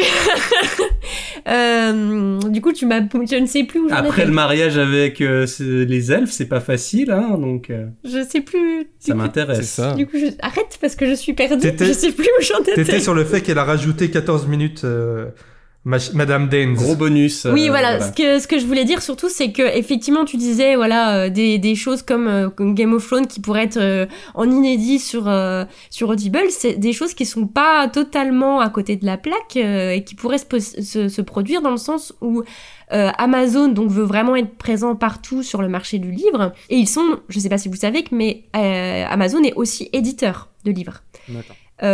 Pour l'instant, ces dernières années, les livres qu'il édite, c'est avant tout des auto-éditions, c'est-à-dire que c'est des gens qui payent pour être édités sur Amazon. Mais très récemment, il y a des grands auteurs, et notamment des auteurs de polar amé- américains, il me semble qu'il y a notamment Patricia Cornwell, qui ont signé avec Amazon comme éditeur exclusif en expliquant que certes, ils ne seront pas distribués en librairie, parce que les produits Amazon ne sont jamais distribués en librairie, mais que euh, le marché qu'offre Amazon eh ben, est beaucoup plus intéressant pour eux, finalement, pour vendre des bouquins que le marché de librairie. Surtout pour des auteurs américains qui veulent, pas, qui veulent euh, s'établir sur le marché euh, donc des États-Unis, où j'ai dit que de toute façon, bah, les librairies aux États-Unis, c'est pas du tout comme en Europe, hein, c'est, euh, les gens achètent surtout sur Amazon, et il y a des grands auteurs qui aujourd'hui préfèrent signer chez Amazon que chez Penguins, par exemple, pour les États-Unis, ou des choses comme ça. Donc, possiblement, s'ils ont les droits du livre papier, ils peuvent avoir après les droits du livre audio, etc., et, proposer des, exclusivités. Alors, évidemment, je pointe du doigt ici, vous voyez où je veux en venir, attention, parce que c'est jamais très bon quand il y a un seul gros truc qui possède tout. Euh, déjà parce que c'est un peu un danger pour la pluralité, etc. Et qu'il faut savoir aussi que ça pose pas mal de, problèmes au, au, au- au niveau des droits. Euh, alors pour l'instant, la question se pose plus avec les livres numériques, mais on va pouvoir se poser la question aussi avec les, les livres audio. Euh, T'en parlais justement pendant ton, ta chronique de la dernière fois, Valentin, sur le fait que euh, avec le cloud gaming, tu ne possèdes pas le jeu, tu l'as seulement en streaming, etc. Exactement. ouais. Et ben en fait, on a exactement le même problème avec les livres numériques. hein. Les livres numériques, euh, on a beau vous faire croire que vous les achetez parce que on vous dit vous payez pour acheter le, le livre numérique et vous le téléchargez, il ne vous appartient pas. Il appartient à la plateforme qui l'a diffusé. Euh, et euh, en fait, et ça s'est déjà produit euh, plusieurs fois dans l'histoire du livre numérique. Si la plateforme décide de retirer le livre, ou tout simplement si la plateforme n'a plus les droits de diffusion du livre numérique, vous pourrez toujours aller rechercher le fichier sur votre liseuse ou sur ordinateur et il ne sera plus lisible, il ne sera plus disponible. De même, si la plateforme qui vous a donné, qui, sur laquelle vous avez acheté le livre numérique a décidé de vous fournir une version du livre censurée, c'est déjà arrivé aussi, euh, et ben vous aurez une version du livre censurée. Et ça peut arriver à n'importe quel moment, c'est-à-dire que vous pouvez l'avoir et puis au bout d'un moment ils vont modifier le fichier euh, numérique et vous avez plus du tout la même version que celle que vous aviez achetée au départ. Voilà. Donc c'est toutes les problématiques qui se posent. Et du coup, bah, ça pourrait se poser aussi sur les livres audio parce que à la fois, oui, on pourrait avoir des exclusivités, mais il pourrait aussi tout à fait décider de que le livre ne serait disponible justement que sur cette plateforme-là, que euh, vous l'avez jusqu'à un temps limité et ou simplement qu'il puisse un jour euh, le censurer ou enlever des passages, etc. C'est toujours un peu le problème quand c'est des grosses plateformes qui possèdent un peu tout. Voilà. Et ça pose aussi des, des, questions de, de, ben, de droit, parce que du coup, alors je sais pas si vous connaissez un peu le marché du livre, euh, les droits d'auteur, ils vont être euh, sur le livre papier. Si vous voulez avoir les droits sur des autres versions du livre, c'est autre chose. Alors en général, quand on signe- signe dans une maison d'édition, euh, quand on est un auteur, on va signer des droits pour l'édition du livre papier, et puis après on va faire un avenant au contrat pour avoir les droits euh, du livre audio ou du livre numérique. Et à chaque fois, il y a un avenant différent. Ou alors un autre contrat complètement différent, mais en général, c'est plus des avenants. Ça veut dire concrètement que si vous éditez un auteur, si vous lui avez rien fait signer, vous n'avez pas le droit de faire une version numérique ou une version audio de son livre sans avoir préalablement prévu le truc avec un avenant ou un autre contrat. Donc euh, ça, il y a beaucoup de débats là-dessus. Et notamment, euh, Audible s'est fait attaquer. Euh, Il y a eu un procès en fait pendant l'été qui a été fait par les sept plus grosses maisons d'édition aux États-Unis et qui ont attaqué Audible. Alors non pas directement le principe de Audible et du livre audio, etc., mais parce qu'ils ont fait une une application en fait qui permet, alors ça va paraître un peu bizarre de dire ça comme ça, mais de faire des sous-titres à un audiolivre. Est-ce que vous voyez le principe? En gros, tu réécris le livre, quoi. Ça réécrit le bouquin. euh. C'est ça. Tu t'as, t'as- en fait, ils utilisent un logiciel de reconnaissance vocale et du coup, quand tu écoutes l'audiolivre, tu as le texte qui s'affiche sur l'écran de ton, de, de ton téléphone ou de ta tablette ou peu importe. Et du coup, bah, les sept plus gros éditeurs américains ont dit Ah, eh, eh, mais attendez, ça, monsieur, ça, c'est pas des droits de livre audio vu qu'il y a un texte écrit. Donc, théoriquement, il y a le livre version physique ou en tout cas numérique. Voilà. Et euh, donc Audible s'est défendu en disant que c'était pour une application pédagogique, c'est-à-dire qu'ils estiment que voilà, écouter le livre et voir les mots apparaître en même temps, ça pourrait apprendre, euh, enfin aider à l'apprentissage de la lecture, etc.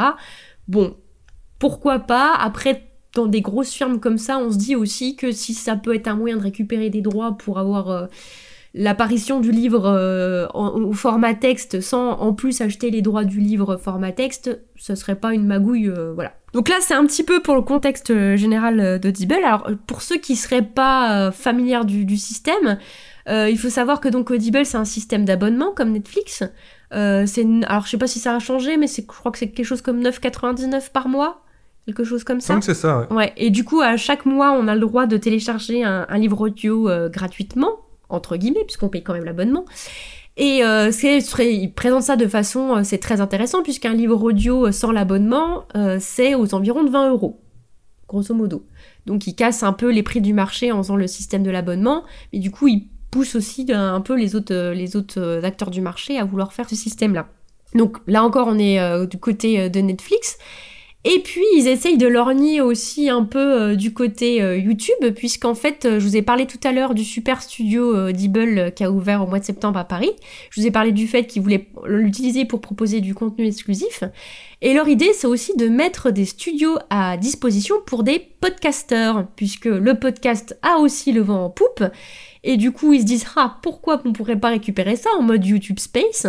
Et donc, euh, ils pourraient proposer à des podcasteurs, euh, moyennant pub, j'imagine, hein, de venir enregistrer leurs émissions, alors comme ils disent, avec des conditions de professionnels et du matériel de professionnels, donc dans les, euh, studios Audi- Audible. Donc on est vraiment sur un, marché, entre guillemets, un- une façon de fonctionner qui lorgne vraiment du côté des grosses plateformes du streaming vidéo, mais pour proposer des expériences de, de livres audio, quoi. Sachant que euh, le système économique est pas du tout fixé sur ce genre de choses. Il y a encore plein de questions de droit à, à réfléchir et euh, de questions de rémunération des auteurs, euh, les parts entre les auteurs et les acteurs qu'on va embaucher pour, euh, pour enregistrer les, les audiolivres, comment ça se répartit, combien ça coûte, parce que du coup les plateformes comme Audible auraient tendance à vachement tirer sur les prix puisqu'ils ont ce système d'abonnement, alors que bon, ça prend quand même pas mal de temps d'enregistrer un audiolivre. Hein. J'imagine même pas le nombre d'heures qu'a dû passer euh, euh, Dominique Collignon-Morin pour enregistrer euh, ces, Harry Potter qui durent sur des dizaines et des dizaines d'heures.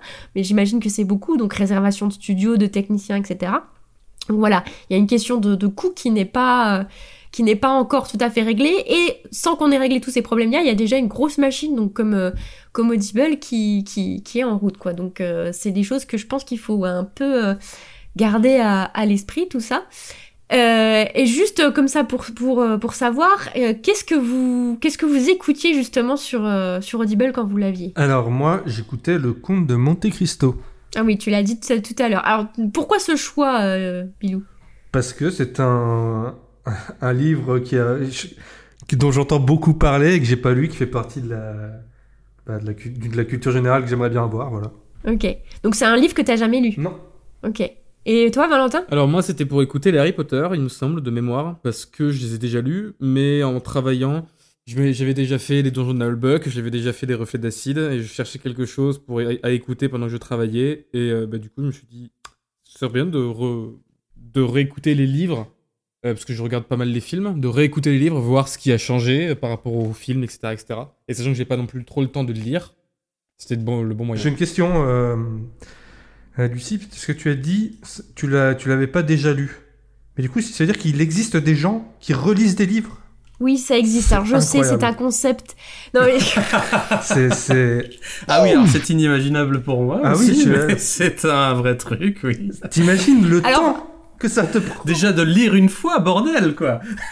Après, c'est fait, tu coches ça, tu sais, c'est la liste des trucs à faire dans ta vie. Lire Le Seigneur des Anneaux, je coche, c'est fait. Je ne le ferai plus, quoi. À part la Bible pour les croyants, je veux bien, mais alors là, le... Alors, il y a, il y a ça, vraiment, il y, a des- il y a des types de lecteurs. hein. Il y, a, il y a des gens qui adorent relire. Alors, moi, j'aime pas relire. Je, je lis beaucoup, mais justement, j'ai toujours. en- Enfin, je me dis, il y a tellement de livres à lire que j'ai toujours envie d'aller vers quelque chose d'autre, quoi. Donc, euh, c'est pas un truc que je fais.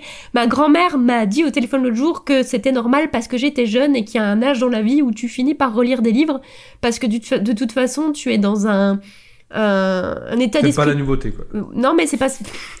non, c'est surtout pour dire que t'es pas du tout dans le même état d'esprit que quand tu l'as lu il y a 20 ans, il y a 15 ans, Ah, ou il y a d'accord. 30 ans.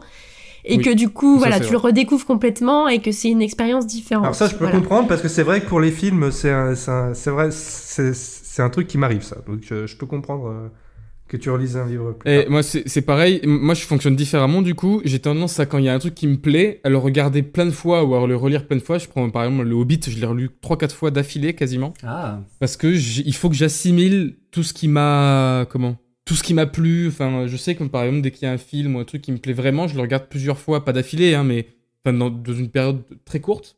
Parce que j'ai besoin de me d'imprégner euh, du truc, quoi. Voilà, parce qu'il y a des trucs qui m'ont marqué, qui. Voilà, je sais pas, je fonctionne, je comme ça. Par exemple, je sais que les Camelot, pendant un moment donné, j'ai regardé vraiment tout le temps ça parce que, en fait, y avait tellement de subtilité à prendre à chaque visionnage euh, et à, tu apprendre à truc.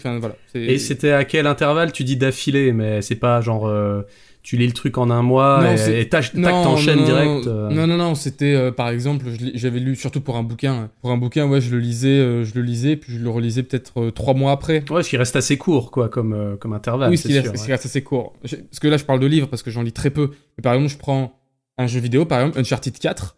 Je l'ai, euh, oui, ça, je l'ai je l'ai fini. Un mois après, je l'ai recommencé. Et trois mois après l'avoir refini, j'ai rejoué en mode hardcore parce que justement, il y a des trucs que.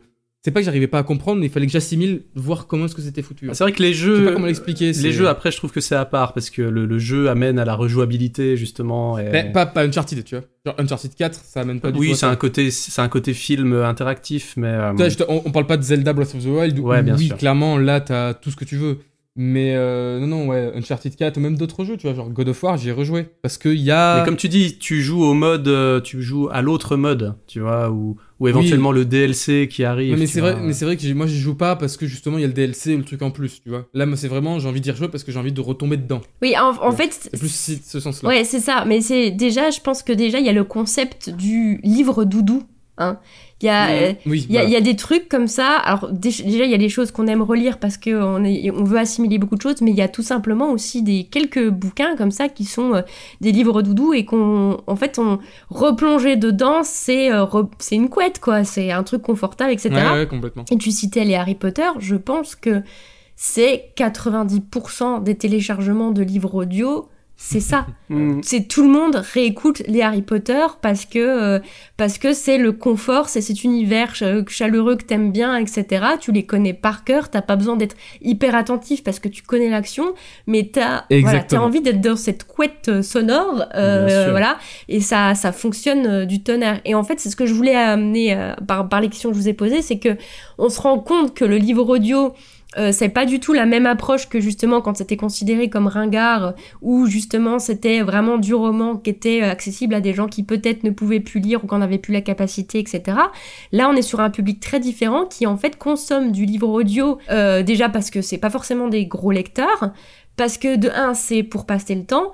Essayer, il y a un petit pourcentage de, euh, je veux me faire une culture parce que euh, il y a des, des trucs célèbres qui sont connus et, euh, et j'ai envie d'écouter et, et dire que je l'ai lu, etc. Puis je, ferai, je, je vais l'écouter en faisant autre chose, comme ça. C'est la euh, curiosité, quoi. voilà, c'est ça. Et il y a, Oui, c'est il y a aussi un gros pourcentage de réécoute de choses que les gens ont déjà lues, tout simplement pour euh, se rebaigner dans une ambiance sans forcément avoir le, le livre euh, en main, quoi. Et c'est surtout que moi, par exemple, je sais que je ne pourrais pas me re- rester concentré pendant 8 heures sur un bouquin audio. C'est, né- Mhm. enfin, je veux dire, c'est à un moment donné, même si je suis très auditif, machin, euh, enfin musique et tout, enfin bref, j'arrive à me concentrer. Mais écouter quelqu'un pendant 8 heures, c'est différent que de s'écouter soit lire, tu vois. Mhm.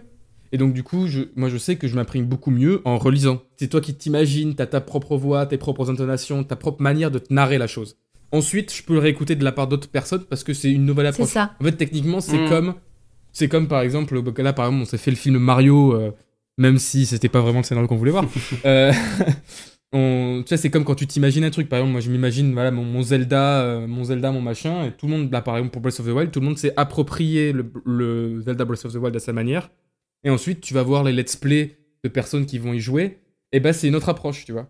T'as, euh, tu, eu ton approche, t'as eu ta propre vision de la chose, donc du coup, t'es ouvert à avoir l'approche des C'est autres. ça. tu vois. De toute façon, là, il faut, enfin, le- clairement, hein, le livre audio et les personnes qui du coup ne peuvent plus lire et sont obligées de l'écouter comme ça, euh, le reconnaissent aussi la plupart du temps. C'est que c'est un palliatif parce que ça reste, ça a beau être les mêmes mots. C'est Bah une oui, c'est une expérience différente. C'est une expérience différente. Mm. Euh, la lecture, c'est quelque chose de très intime. Écouter la voix de quelqu'un d'autre avec qui met forcément une intonation, même si c'est très bien fait, c'est pas ta propre expérience de lecture et que c'est très différent. Et moi, je sais que voilà, j'adore les livres audio. Quand j'étais petite, euh, j'avais beaucoup de cassettes de, de livres comme ça racontés parce que j'aime beaucoup. qu'on- Marlène Jobert, c'est ça? Moi, j'en avais beaucoup de Marlène Jobert. Qui... Marlène Jobert Marlène, Jo- j'en avais beaucoup de Marlène Jobert, mais j'avais aussi des Disney. euh, ils- Disney avait sorti une collection de cassettes qui étaient lues par euh, des grands acteurs. Alors j'avais les Aristochats qui étaient lus par Louis de Funès, et euh, Oh, j'avais euh. Notre-Dame de Paris qui était lue par euh, Jean Pia, si je me trompe pas. Oh. Voilà. Ça, Enfin, ça il devait y être avait cool. que. Ça, ça devait être vraiment cool. Ah. Jean Pia? Ouais. Oh la classe. Ah non, mais il y avait que. Ouais, de il y ouf. avait que des. Ça donne envie de les écouter, en fait. Ouais. De ouf. Moi, ça, je- ça donne envie de s'y mettre. Moi, là. je veux. Je, je sais pas si ça existe, ça se trouve ça existe, mais s'il y a le Seigneur des Anneaux lu par Jean Pia, si Jean Pia a, fait ça dans sa vie, Non, euh, ah putain, parce fait. que ça aurait été magique, quoi. Et, et le, le truc, c'est que d'ailleurs, ces bouquins euh, qui étaient donc euh, lus en, que j'avais en cassette, euh, donc cassette audio, hein, euh, j'ai essayé de les retrouver euh, sur YouTube et jamais personne ne les a mis. C'est introuvable. C'est Bon, introuvable. ça arrivera un Ah, jour. putain. Et tu les, as, tu les as encore ou pas, toi? Euh, ben, quel- peut-être que mes parents les ont récupérées dans le grenier, mais alors est-ce qu'elles sont toujours lisibles? Euh, pff, Là, j'avoue que j'en ai aucune idée. Mais... Tu peux faire un travail de mémoire en les numérisant. Sache-le. chouette, hein. Ouais, Ouais. les. Fais partager. Parce que je suis sûr, il y a beaucoup de gens qui rêveraient de- d'entendre Louis de Funès raconter les Aristochats, Ouais. quoi. Bah, exactement, moi, c'est le premier truc, quoi. Les, Louis de Funès sur les Aristochats. ouais. un chat, ma bitch Ah non, mais euh, je- le pire, c'est que. Le pire, c'est que gamine, j'avais pas du tout ré- réalisé que c'est lui. Et c'est après, plus grande, en reconnaissant sa voix, je me dis non, mais ça doit être lui. Et que j'ai fait une recherche et que j'ai bien vu que c'était lui, tu vois, euh, sur les, les fiches Wikipédia et tout. Mais quand j'étais gamine, je savais pas du tout que c'était Louis de Funès ou Jean-Pierre, etc. Tu vois, pour moi. euh, mais c'était des voix. Alors j'avais aussi euh, les contes de Monsieur Se- Seguin racontés par Galabru. Et c'était Oh. épique aussi. Ah, bah ouais, ça doit être épique. c'était ouais. très très bien. Le curé de Quinquignan, avec l'accent comme ça de Galabru, c'était euh, un délice, vraiment un délice. Et du coup, j'ai toujours écouté ça.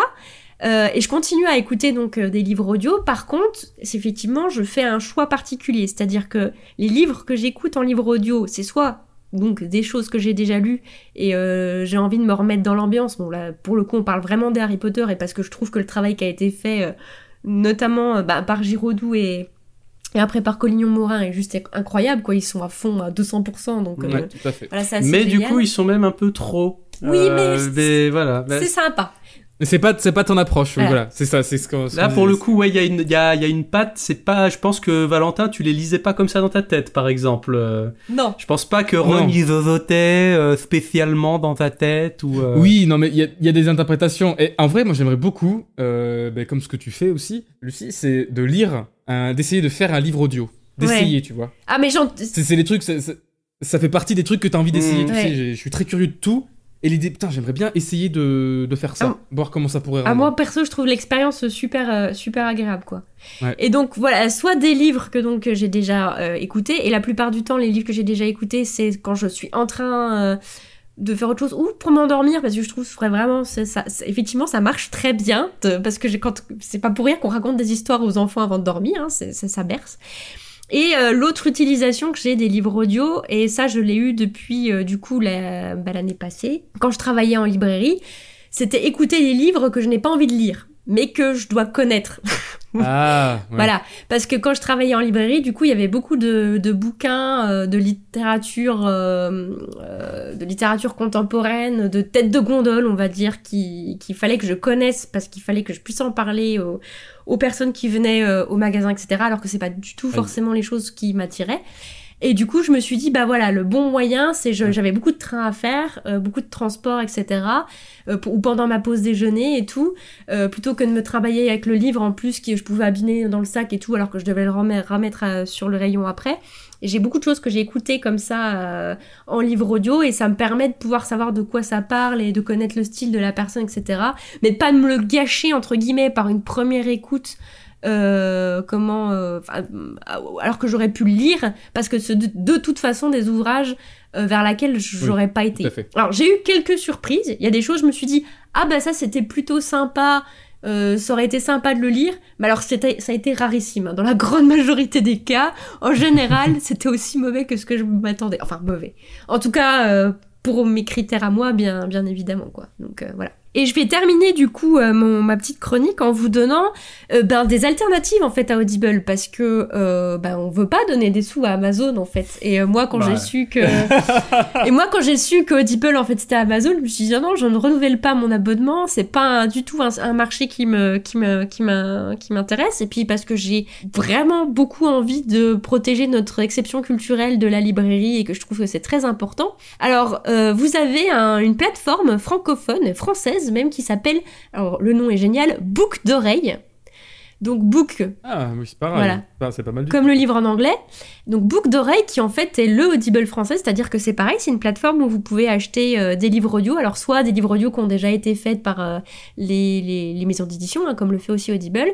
Euh, je pense pas qu'ils fassent d'exclus par contre pour l'instant, mais au moins euh, c'est géré par une équipe de libraires, c'est français, ils payent leurs impôts en France. Ils respectent la loi française sur les données, notamment Adobe. Donc vous savez que quand vous euh, achetez des livres sur leur plateforme, vos euh, données ne seront pas revendues je ne sais où. Donc voilà, c'est intéressant de savoir qu'il y a, qu'il y a une, une alternative. Alors, il ne fonctionne pas à système d'abonnement comme Audible. Donc vous achetez votre livre audio au prix coûtant, c'est-à-dire autour de généralement 20 euros euh, pour les livres audio.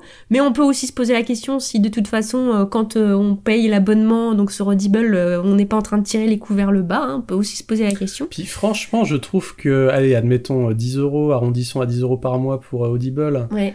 Euh, mais un livre par mois, c'est déjà des dizaines d'heures. Un livre, c'est pas comme un film, euh, effectivement, Netflix que tu regardes, ou plusieurs films que tu regardes en un mois. En vrai, euh, en vrai, moi, les Harry Potter, j'étais très surpris de les, rapi- de les terminer aussi rapidement, par contre. hein. Ouais, en, en un mois, j'imagine. Mais Ouais, euh, un livre en deux jours. Ouais, ouais, quand même. Mais je me dis, il faut quand même consommer pas mal pour que ce soit rentable d'acheter, enfin, d'avoir un Ah, abonnement oui. 10 euros par mois pour écouter plus Mais 10 d'un livre. par mois, moi, je trouve ça cher. hein. Ça me, ça me, ça me rébute. Mais parce que j'achète pas de bouquins de base. Mais il faut Donc avoir une grosse consommation, je pense. Euh, juste pour dire, euh, les gens que je connais, moi, qui utilisent Audible, euh, ou en tout cas qui écoutent des livres audio, c'est des gens qui font du trajet. Euh, c'est des gens, euh, ils sont euh, intermittents du spectacle, ils vont de, de, de Lyon à Brest plusieurs fois par semaine. Et pendant le trajet, eh ben, ils ont euh, l'opportunité de, lire, en Mm. fait, enfin, d'avoir un livre audio, quoi. Oui, puis parce que euh, les radios que tu captes avec, euh, avec euh, ta voiture, euh, contrairement aux radios que tu choisis sur Internet, par exemple, euh, ça peut être vite saoulant au bout de 8 heures de se taper les mêmes pubs de supermarché Mm. en boucle ou... voilà, C'est pas Et là, je pense que c'est très rentable, effectivement. c'est ça.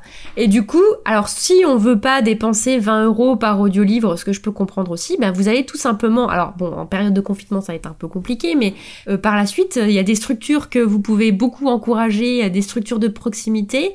Euh, bah, c'est tout simplement les médiathèques et les bibliothèques en fait qui ont un fonds de livres audio depuis assez longtemps euh, parce que justement ils voulaient être accessibles aux personnes âgées, mais qui sont en train de l'enrichir de plus en plus.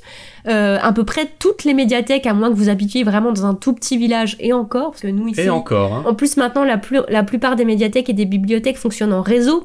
Et pour le coup, bah, c'est vraiment juste le prix de votre abonnement de médiathèque, donc ça vaut vachement le coup. Et euh, vous pouvez en emprunter plusieurs à la fois. Alors, ok, c'est sur support. Si vous voulez le mettre sur mobile, etc., euh, va falloir euh, euh, se, comment éc- récupérer le fichier et tout.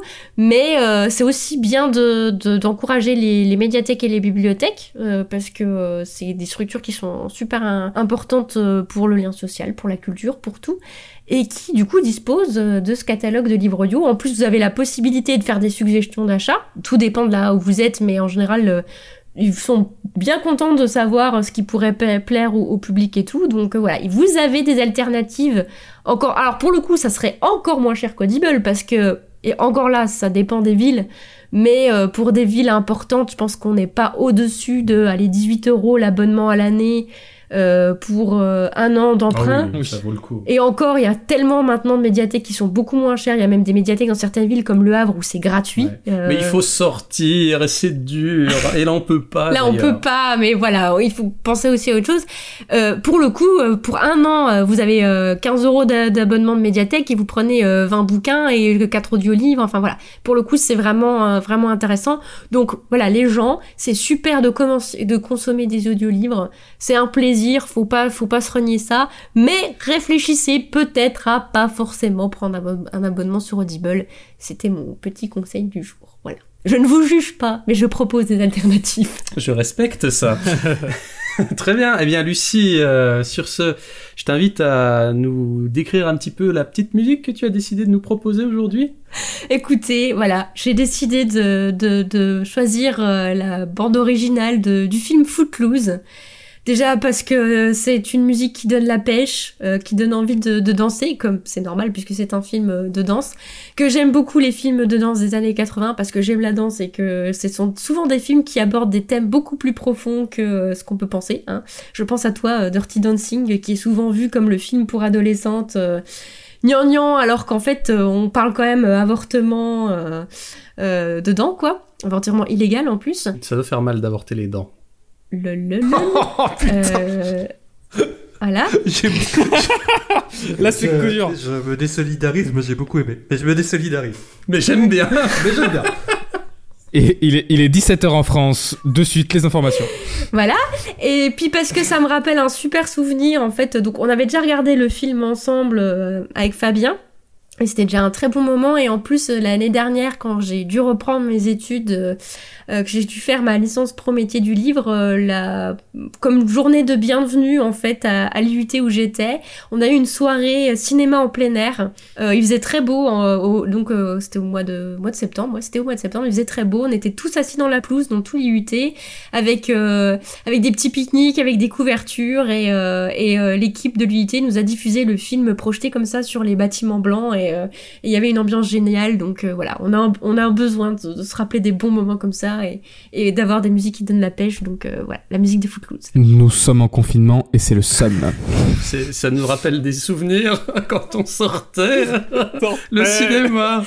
Et spécial dédicace à mes médites euh, d'amour euh, que j'aime, euh, même si euh, je sais pas s'il y en a qui écouteront un jour ce podcast, mais je vous aime euh, les médites. Allez, on va inviter les gens qui sont chez eux euh, À enlever leurs euh, chaussures. à enlever les chaussures et puis à se dandiner sur la musique de Footloose. C'est parti.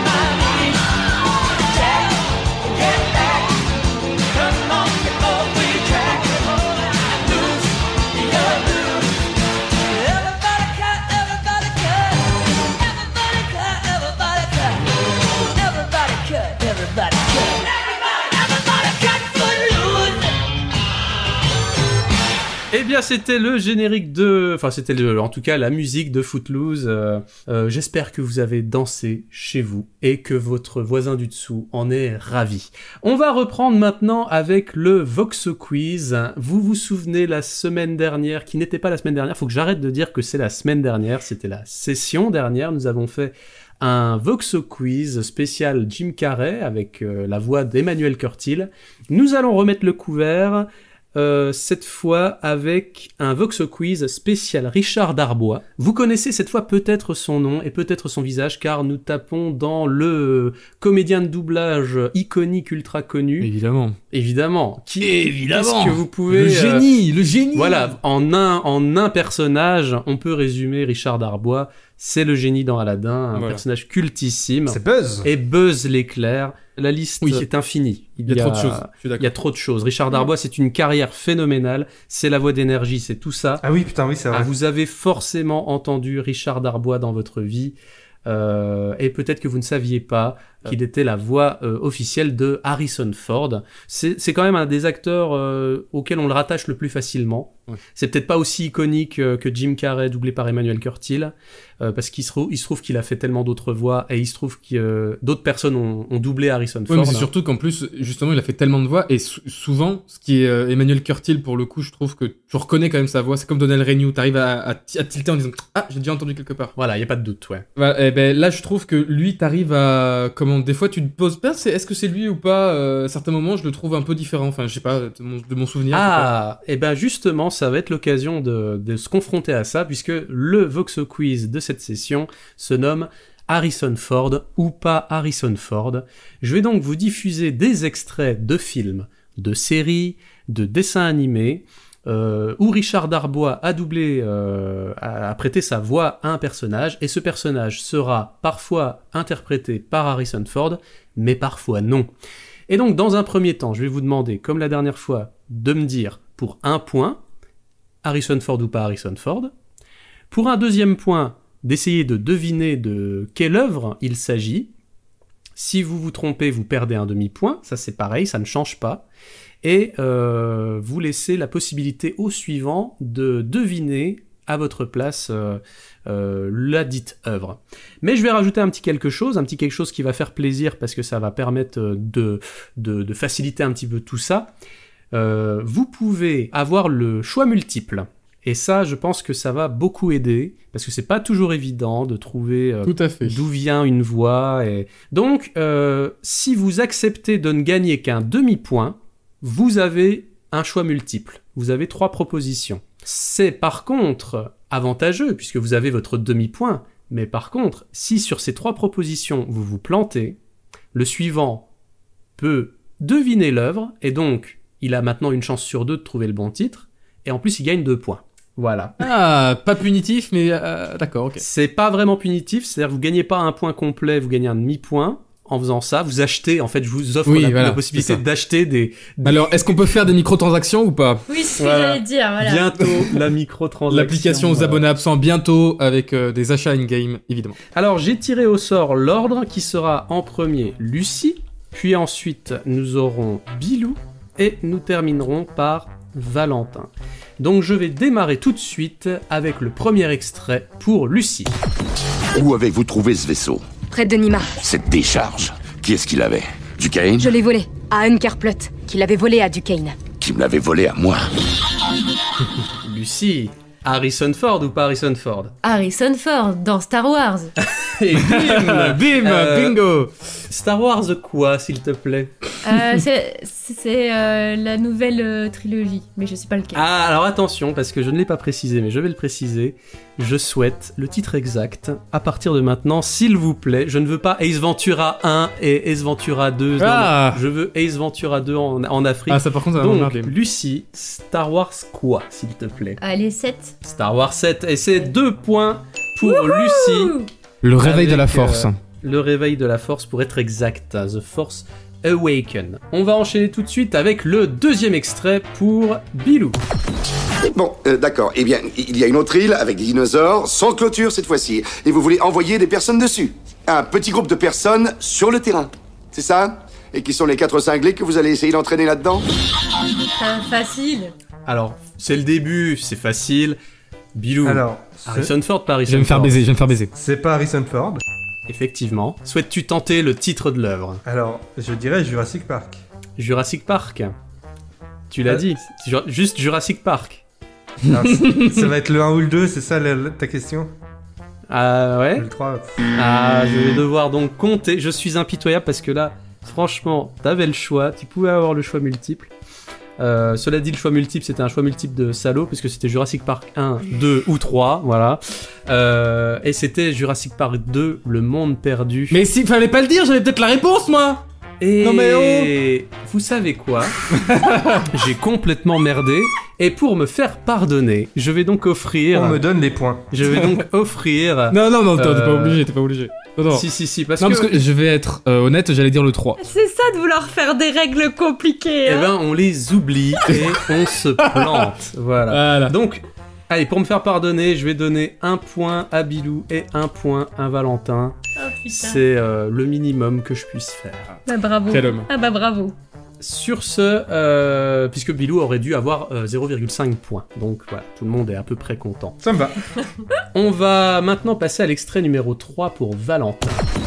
N'y comptez pas trop. Il a deux jours d'avance sur vous. C'est plus qu'il lui en faut.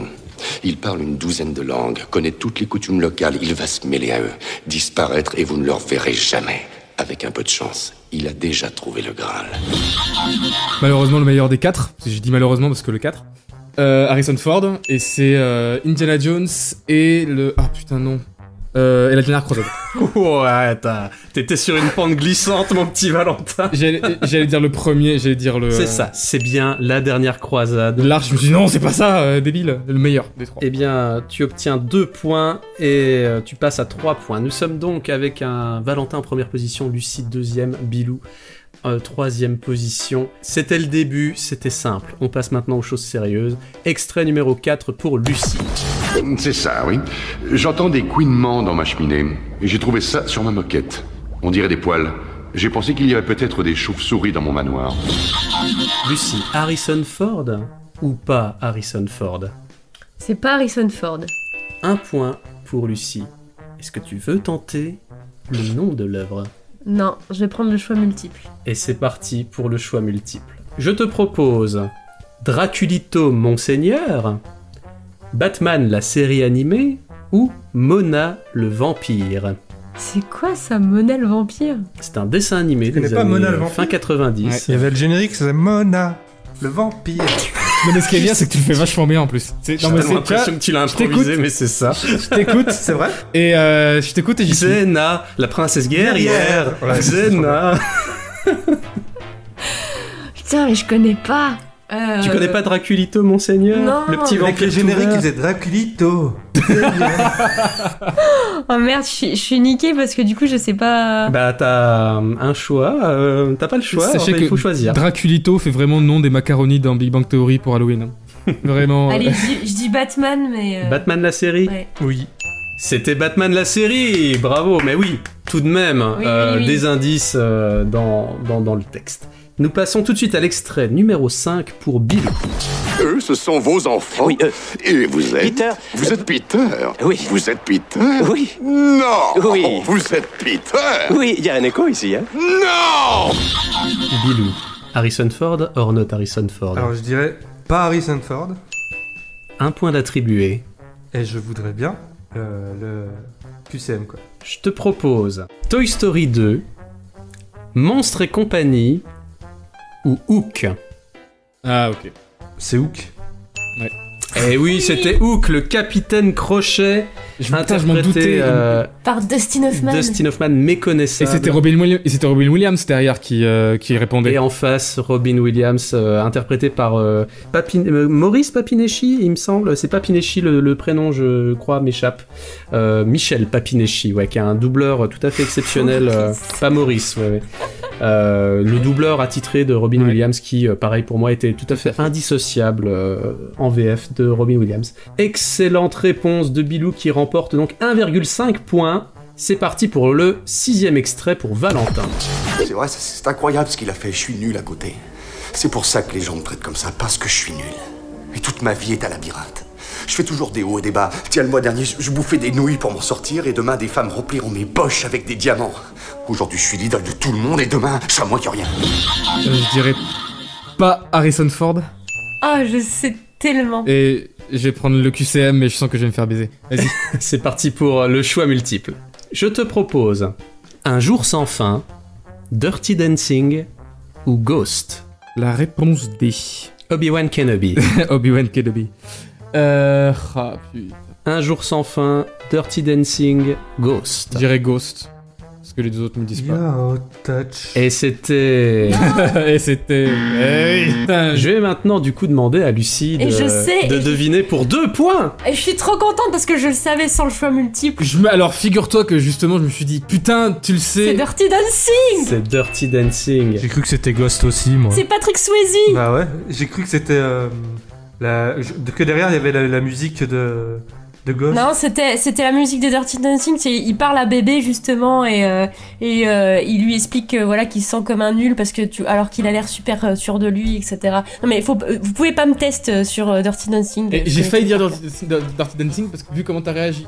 Eh. Et j'aurais dû. Voilà, j'aurais dû. Eh ouais, eh ouais. Attention à tes réactions, Oui, Lucie. oui, des- c'est des indices potentiels. J'avoue, j'avoue. Et donc, euh, c'est la fameuse scène qui est, qui est très connue où euh, bébé lui répond justement quand il dit euh, Ma vie est un labyrinthe et euh, bébé qui lui répond euh, Mais tu n'as pas besoin de vivre ta vie comme si tu étais un cheval sauvage.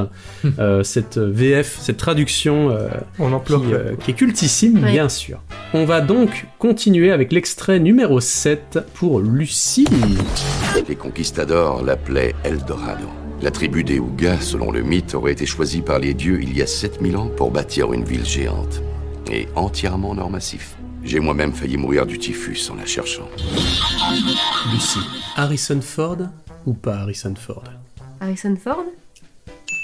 Et c'est le point. et c'est putain. Alors c'est le- Pourquoi mettre Pourquoi mettre ça là? Euh, Indiana Jones 4 Et c'était Indiana Jones 4, le crâne de Christoul. Le Christoul. Ah ça lui va tellement bien. Le crâne de Christoul. Le fameux passage euh, qui n'est absolument pas fameux, mais c'est tout simplement le moment où il raconte la légende euh, du crâne de cristal à son Shia LeBeouf de fils, euh, dans une scène où il y a des faux raccords avec le pot de moutarde et le pot de ketchup. Ah, Je vous invite à voir euh, le euh, l'épisode de Faux Raccord sur Allociné. Parce que c'est n'importe quoi cette scène au niveau de la disposition euh, des condiments. C'est Chia le bœuf qui a fait n'importe quoi. en fait. Un point, un point en plus pour Lucie qui est donc il- à Oui, T'as failli, 6,5. t'as failli me remettre Mais à non. 1,5. hein. Je, je, je- quelqu'un a quelque chose à redire sur ma façon de présenter ce jeu, c'est la perfection, je, je suis infaillible. J'ai pas du tout oublié de rajouter un 0,5 point à Valentin tout à l'heure et c'est lui qui me l'a rappelé, sinon je l'aurais pas remis. Donc on va pouvoir passer, Bilou, à l'extrait numéro 8. Vous vous rappelez quand vous aviez 6 ans Vous et votre frère, vous vous êtes glissés dans un immeuble vide, à travers la fenêtre de la cave. Vous vouliez jouer au docteur. Il vous a montré le sien. Et quand ça a été votre tour, vous vous êtes dégonflé, vous vous êtes enfui. Vous vous rappelez? Ce ne sont pas vos souvenirs, ce sont ceux de quelqu'un d'autre. Ceux de la nièce de Tyrell. J'avoue qu'il est un peu coton celui-là.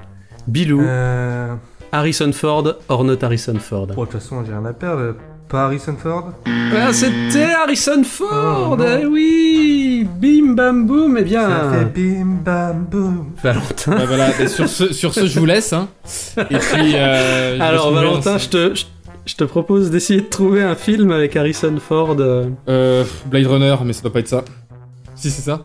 Et c'est le point Allez, Bravo voilà. Tu vois, faut de la conviction, Valentin. Voilà, faut de la conviction. Faut... C'est peut-être l'un des seuls films que je connais d'Harrison Ford, à part Indiana Jones. Pas par Indiana Jones. hein.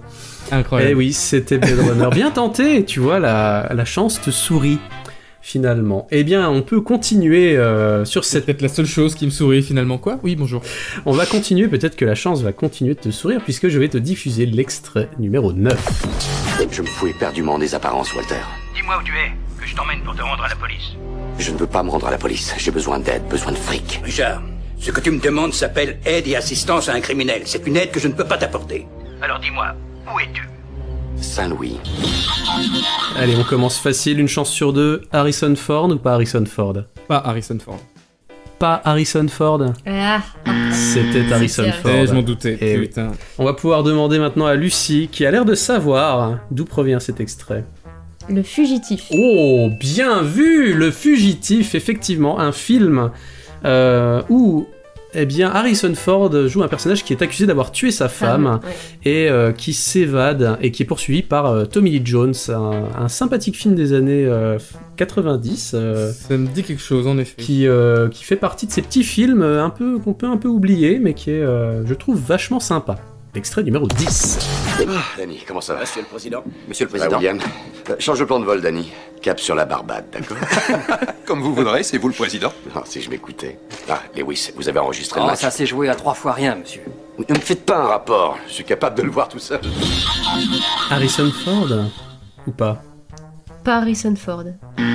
Bah décidément, vous voulez vraiment pas que ce soit Harrison Ford. C'était encore Et Harrison pourtant, Ford. et eh pourtant ouais. il y a le timbre, hein. c'est insupportable. Co- comme tu dis, je pense qu'il y a le timbre Harrison Ford. Mais ouais, il y a le fois, timbre Harrison Ford. Et j'ai hésité. Il y a le timbre Buzz l'éclair, euh, tu vois. il y a- Mais là, c'est. C'est juste que je vois pas du tout le film. mais Moi, je vois. Eh bien, Bilou, je vais te proposer de deviner. Ne serait-ce point euh, Air Force One? Air Force One, un point pour Bilou Ouais, je connais qui- pas. Non, pas deux Euh, non, il a pas demandé le choix multiple. Donc, euh, Trois alors. voilà. Et c'est vrai que Bilou remonte difficilement la pente, hein, c'est vrai, avec ses 3,5 points. Ah bah, là, là, je la rampe, la, la pente. hein, je- Bilou est par terre, personne ne lui tend la main. Eh bien, je vais essayer de, de lui faire remonter un petit peu euh, la pente, justement, avec l'extrait numéro 11. Quand j'étais gosse, juste un peu plus vieux que toi, ici c'était le Mexique. On a appris que les Apaches avaient l'intention d'attaquer une petite colonie à Rivaca. Mon père voulait tellement faire de moi un homme qu'il m'a envoyé avec la garnison battre le tambour. On est arrivé, c'était déjà trop tard. Ils avaient tué tout le monde et tout incendié. Un des colons qui vivait là est sorti d'une des cabanes en rampant. Il agonisait. Il a levé les yeux, m'a regardé. Et il a dit Tue-moi. Euh, alors, je dirais pas Harrison Ford. Ah, vous êtes maudit. hein. Ah, êtes- J'avoue que, par exemple, là, on n'était pas vraiment dans le ton habituel. Je le voyais, je le- je l'entendais beaucoup plus grave, beaucoup plus bas. Exactement, Ouais. il est beaucoup plus grave que d'habitude. Mais c'est peut-être parce qu'il est un peu bourré. C'est pourtant un, un vieux Richard Darbois euh, qui, euh, qui prête la voix à Harrison Ford. Est-ce que, du coup, Valentin, tu te permets de trouver l'œuvre? Cowboy et envahisseur? Mais Cowboy et Envahisseur Ah, tu Mais vois, oui Valentin, tu Putain, vois. je l'ai vu ce film en plus. Au cinéma, je suis allé le voir. Mais ouais, il est pas bon. Il est pas bon. Oh, il est terriblement oubliable. euh, oui, complètement oubliable. C'est pour ça que je m'en souviens. Le générique était trop bien. Ça faisait cowboy et envahisseur. Ils sont venus de l'espace, ils ont envahi le ranch. Cowboy, Envahisseur. Ouais, c'est ça. Ouais, c'est ouais, cool. c'est culte, culte. C'est pour ça que me c'est pour ça que j'ai hésité parce que du coup en effet c'est une on sent que la voix est plus grave que d'habitude et que du coup, je me suis dit que c'était un Richard Darbois un peu plus âgé. Voilà, mais euh, c'est le personnage du vieux cowboy aussi qui a voilà ça. qui a roulé sa bosse. euh, donc euh, c'était pourtant Harrison Ford. Eh ben on va passer au dernier extrait. C'est parti, l'extrait numéro 12. Mike, j'ai une question à te poser. La NBA doit accepter la réalité. Ce qui est arrivé à ces joueurs est très grave. Il leur faudra de nouveaux joueurs bourrés de talent. Des petits génies sans véritable ambition professionnelle jusqu'à présent. Tu crois que j'ai une chance? C'est un sport d'homme. C'est parce que je suis blanc, hein Non, Larry est blanc et après Larry n'est pas blanc. Larry est gris. Ce n'est pas Harrison Ford évidemment, il est beaucoup trop aigu. Ce n'est pas Harrison Ford. Et juvénile j'ai envie de dire même au niveau de la voix. Ah, c'est vrai, c'est vrai. Qu'est-ce que tu nous souhaites euh, Est-ce que tu souhaites proposer ou le choix Un multiple QCM, QCM, QCM, là je t'avoue un petit QCM. Allez, un petit QCM pour terminer. Ghostbusters? Un jour sans fin Ou Space Jam? Ah Space Jam Mais Space Ah oui, Jam C'est le seul oui. qui parle de basket. Bah ouais. la NBA, ça va, il y a des gros indices. Eh bien, c'est. Ça fait 7 points au total pour Valentin qui a failli rattraper Lucie qui est à 7,5. Il m'a pas rattrapé, heureusement. Ah voilà. Je consacre donc Lucie, grande gagnante de ce Vox Quiz Richard Darbois. Félicitations. Bravo. Alors je veux pas dire mais ni de génie, ni de Buzz l'éclair, euh, ni de euh, Princesse à la grenouille. Euh, merde. Voilà. Ah bah c'est spécial Harrison. Fallait que ça ressemble à Oui, oui, le génie d'Aladin, c'est le génie d'Aladin. C'était clairement non mais pas Harrison que Ford. c'est parce que je- Buzz l'éclair Voilà, Voilà. Oh, pas mal. Euh, et bien sur ce, bah, je vais nous proposer d'écouter euh, une petite musique. Pour l'originalité, je vous propose un arrangement d'une mélodie provenant de Zelda Ocarina of Time. Alors la petite histoire derrière euh, cette mélodie, c'est qu'en 2017, on a un gars du nom euh, d'Eric euh, Butchholz hein, qui, euh, comme ça, s'est dit bon allez, je vais composer parce qu'il il, il est arrangeur, il voilà, il a composé toute une partition pour faire un album de musique symphonique. Il est allé enregistrer ça, je sais plus, en Slovaquie, je crois, avec un un orchestre slovaque Ah mais en plus c'est des vrais. pour nous faire justement alors c'est pas du numérique hein, c'est du 100% réel le mec s'est dit je vais faire la BO du film Zelda comme ça si un jour quelqu'un veut s'y coller elle est là elle est posée elle existe Incroyable. donc je vais vous passer un extrait qui reprend de manière mais alors ultra euh, ultra cinématographique euh, très inspiré alors l'album en lui-même je vous invite à l'écouter après hein, bien sûr euh, c'est très inspiré euh, John Williams, mais un peu aussi Joe Hisaishi, euh, le compositeur des musiques des, des films Ghibli et notamment de Miyazaki. Ça c'est cool. Et là, nous allons écouter Castletown Market, donc le, la place du marché, tout simplement. Fermez les yeux et projetez-vous. On se croirait dans un film de, on se croirait dans Hook en fait. Je sais pas comment dire. On, débarque sur cette place du marché euh, euh, à dos d'aigle. Je ne sais pas. Voilà. Il y a une certaine magie dans cette mélodie. Je vous la, je vous la diffuse tout de suite. Hero of Time, Castletown Market. C'est parti.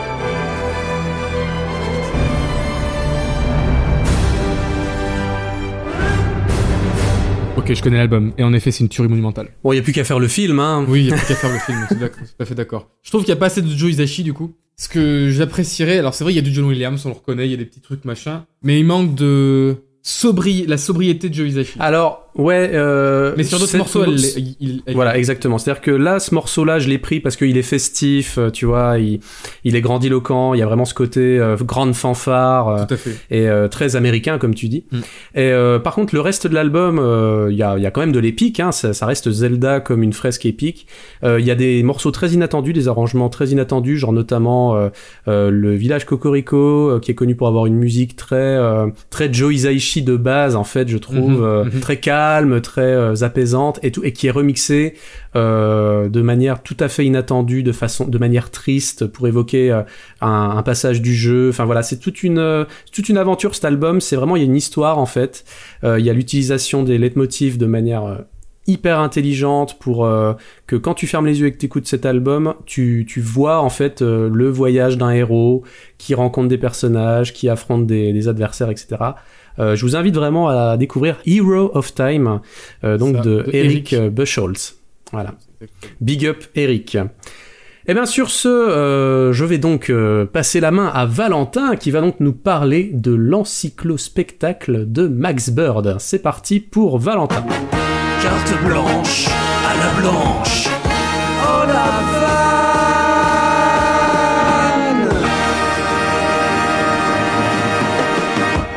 Et tout à fait.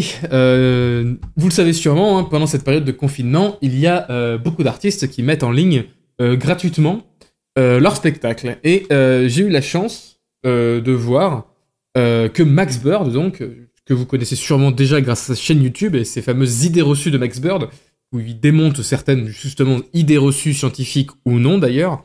Euh, eh bien, il fait un spectacle qui s'appelle l'Encyclo-Spectacle et il l'a mis gratuitement à disposition pendant 30 jours, donc 30 jours à compter du 4 avril, donc grouillez-vous, hein, voilà, euh, pour aller le voir. Et puis même, de toute façon, si vous n'avez plus le temps d'aller euh, d'aller le regarder, vous pouvez toujours aller louer son spectacle en ligne, ça reste ok aussi, hein, de payer les artistes.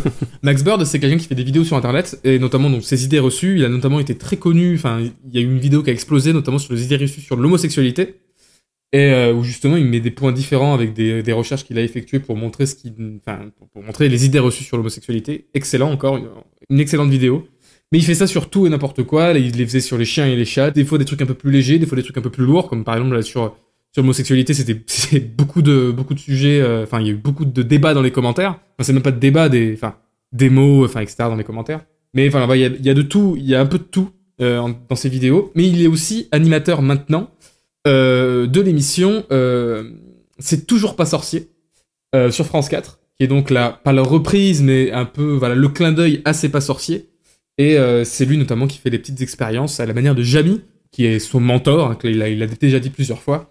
Euh, et je trouve que ça lui correspond particulièrement bien, car euh, justement l'encyclospectacle de, de il s'agit de quoi? Il s'agit donc d'un spectacle d'humour parlant de science, parlant de science et justement brisant un peu soit les idées reçues, soit tout simplement nous apprenons des choses sur nous, euh, sur nous, sur les animaux, notamment sur les oiseaux, parce qu'il il est très attaché aux oiseaux, et vous verrez ça dans le spectacle. À, à la nuance d'Alexandre Astier, hein, qui nous en impose un peu hein, lorsqu'il parle de choses, hein. vous savez, ce genre de personne que si on Mhm. croise un jour pour boire un coup, on a peur de parler, de sortir une grosse connerie qui vous fait passer pour un débile profond. voilà. Euh, ouais, bah, bah, pour le coup, Max Bird, c'est pas ça du tout. C'est même pas ça du tout, en fait. Car lui, il nous emmène avec lui dans ses passions pour la science et la connaissance scientifique en toute simplicité. Avec de l'autodérision, un ton léger et aussi émouvant hein, par moments. Euh, Max Bird nous emmène avec lui dans ses différentes anecdotes scientifiques. Et à la nuance donc du coup d'un Astier, hein, euh, on, a envie de pouvoir discuter avec lui en fait. On, peut pouvoir discuter avec lui et on sait qu'en disant une connerie, il va s'en rire, il va rire avec nous et nous expliquer euh, des trucs sur le sujet. Donc en fait son spectacle, lui, va se va comment va se composer de plusieurs sketchs différents. C'est pas un long spectacle avec un long fil rouge comme on pouvait le voir d'ailleurs avec euh, avec l'exoconférence. Là, c'est plus des différentes idées scientifiques qui vont être lancées. Il va parler de d'alcool, il va parler d'oiseaux. Et en fait, c'est surtout ce que j'aime beaucoup chez ce, chez Max Bird, c'est qu'il amène légèreté et, euh, et humour et surtout autodérision. En fait, ce que j'aime beaucoup, c'est que il... c'est pas le mec qui connaît tout. Vous voyez ce que je veux dire? C'est pas le, le génie qu'on a envie de qu'on qu'on a envie de, qu'on pourrait écouter pendant des heures. On pourrait l'écouter pendant des heures, mais avec interaction. C'est-à-dire qu'il a comment ce côté de, oui, bon, ben, c'est pas forcément bien dit, mais au moins c'est dit, quoi. Euh, Enfin, ce côté de, voilà, de je me fous un peu aussi du, des, connaissances qui, des fois, ça soit un peu à rien, enfin. Voilà, il est très. euh, en fait, il, il fait pas mentor. Il fait scientifique un peu gentil où t'as envie de discuter avec lui. Il vulgarise très très bien les, les, les, les différentes, euh, les différentes idées. Et surtout, c'est un excellent. euh, euh, comment dire Comédien, mais surtout euh, clown. Il arrive à imiter des créatures, notamment des dinosaures, que je vous laisse regarder, c'est absolument incroyable. il a une utilisation de son corps vraiment euh, incroyable.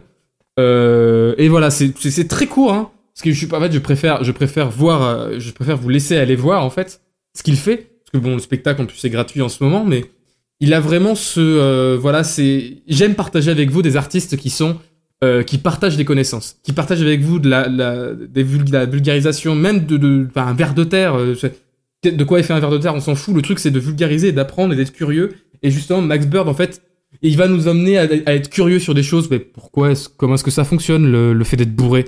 Comment est-ce que ça fonctionne, les oiseaux, les pingouins? Enfin, tout ça. Et, en fait, il va nous emmener de base, comme ça, on s'en fout un peu de savoir comment est-ce que les pingouins sont foutus. Mais pour le coup, l'attaque, il nous, accroche, il nous emmène avec nous dans, euh, dans cette curiosité-là. Et c'est surtout aussi dans ce spectacle-là, il y a une part plus personnelle pour lui, notamment où il parle d'oiseaux. Et il a une touche très émouvante durant son spectacle. Donc pareil, je vous n'en parlerai pas plus parce qu'il faut le voir. Et ça amène justement une, euh, une autre sensibilité. Et en fait, ça amène une sensibilité à la science, en fait, je trouve. À cette idée de, ouais, putain, c'est beau, en fait. C'est juste beau. Voilà. Mmh. De- D'être curieux, de se rendre compte qu'il y a ça, il y a ça, il y a ça. Ça amène, voilà, du... Ça amène du baume au cœur et surtout, ça, euh, comment... euh, voilà, ça permet de devenir un peu plus curieux et de se rendre compte que non, la science, c'est pas juste, euh, vous dites de la merde, c'est faux. Mmh. Non, justement, la science, c'est avant tout de l'émerveillement et, et de la curiosité. Et je trouve que ce spectacle le, le résume assez bien, finalement. Et puis, il a, ce, il a sa patte, surtout. Et ça, c'est important, c'est que oui, on pourrait dire, oui, bon, il y a plein d'humoristes, surtout en ce moment, je trouve qu'il y a des humoristes qui se ressemblent beaucoup. Et, euh, et lui, non, justement, ne ressemble un peu à personne, dans le sens où, voilà, il a son truc à lui, quoi. Et, euh, et donc, je vous conseille vraiment d'aller voir son spectacle, et même d'aller voir ses vidéos qui sont euh, très intéressantes. Et alors, du coup, en fait, il a une chaîne YouTube, c'est ça c'est ça qui s'appelle Max Bird, tout à fait.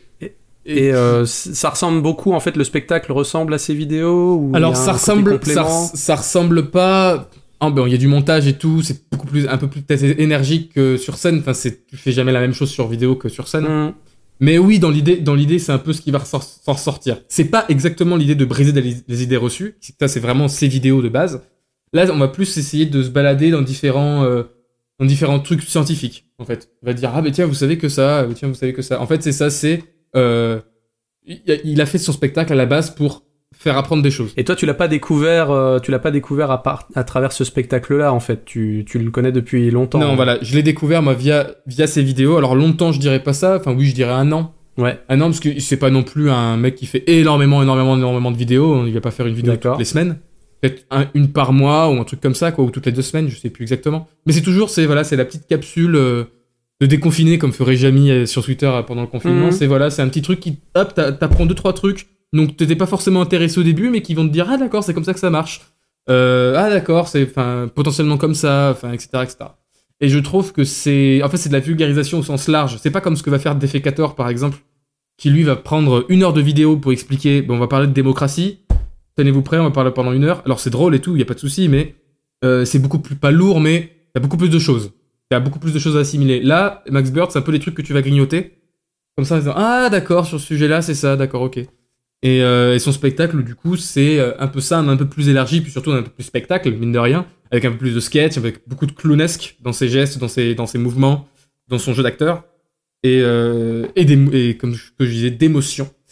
Euh, donc euh, voilà, c'est un truc très court. J'ai voulu faire exprès aussi parce qu'il faut que maintenant allez, allez le voir vraiment. C'est vraiment très très cool. Je trouve qu'il n'est pas assez connu pour quelqu'un qui vulgarise de la science.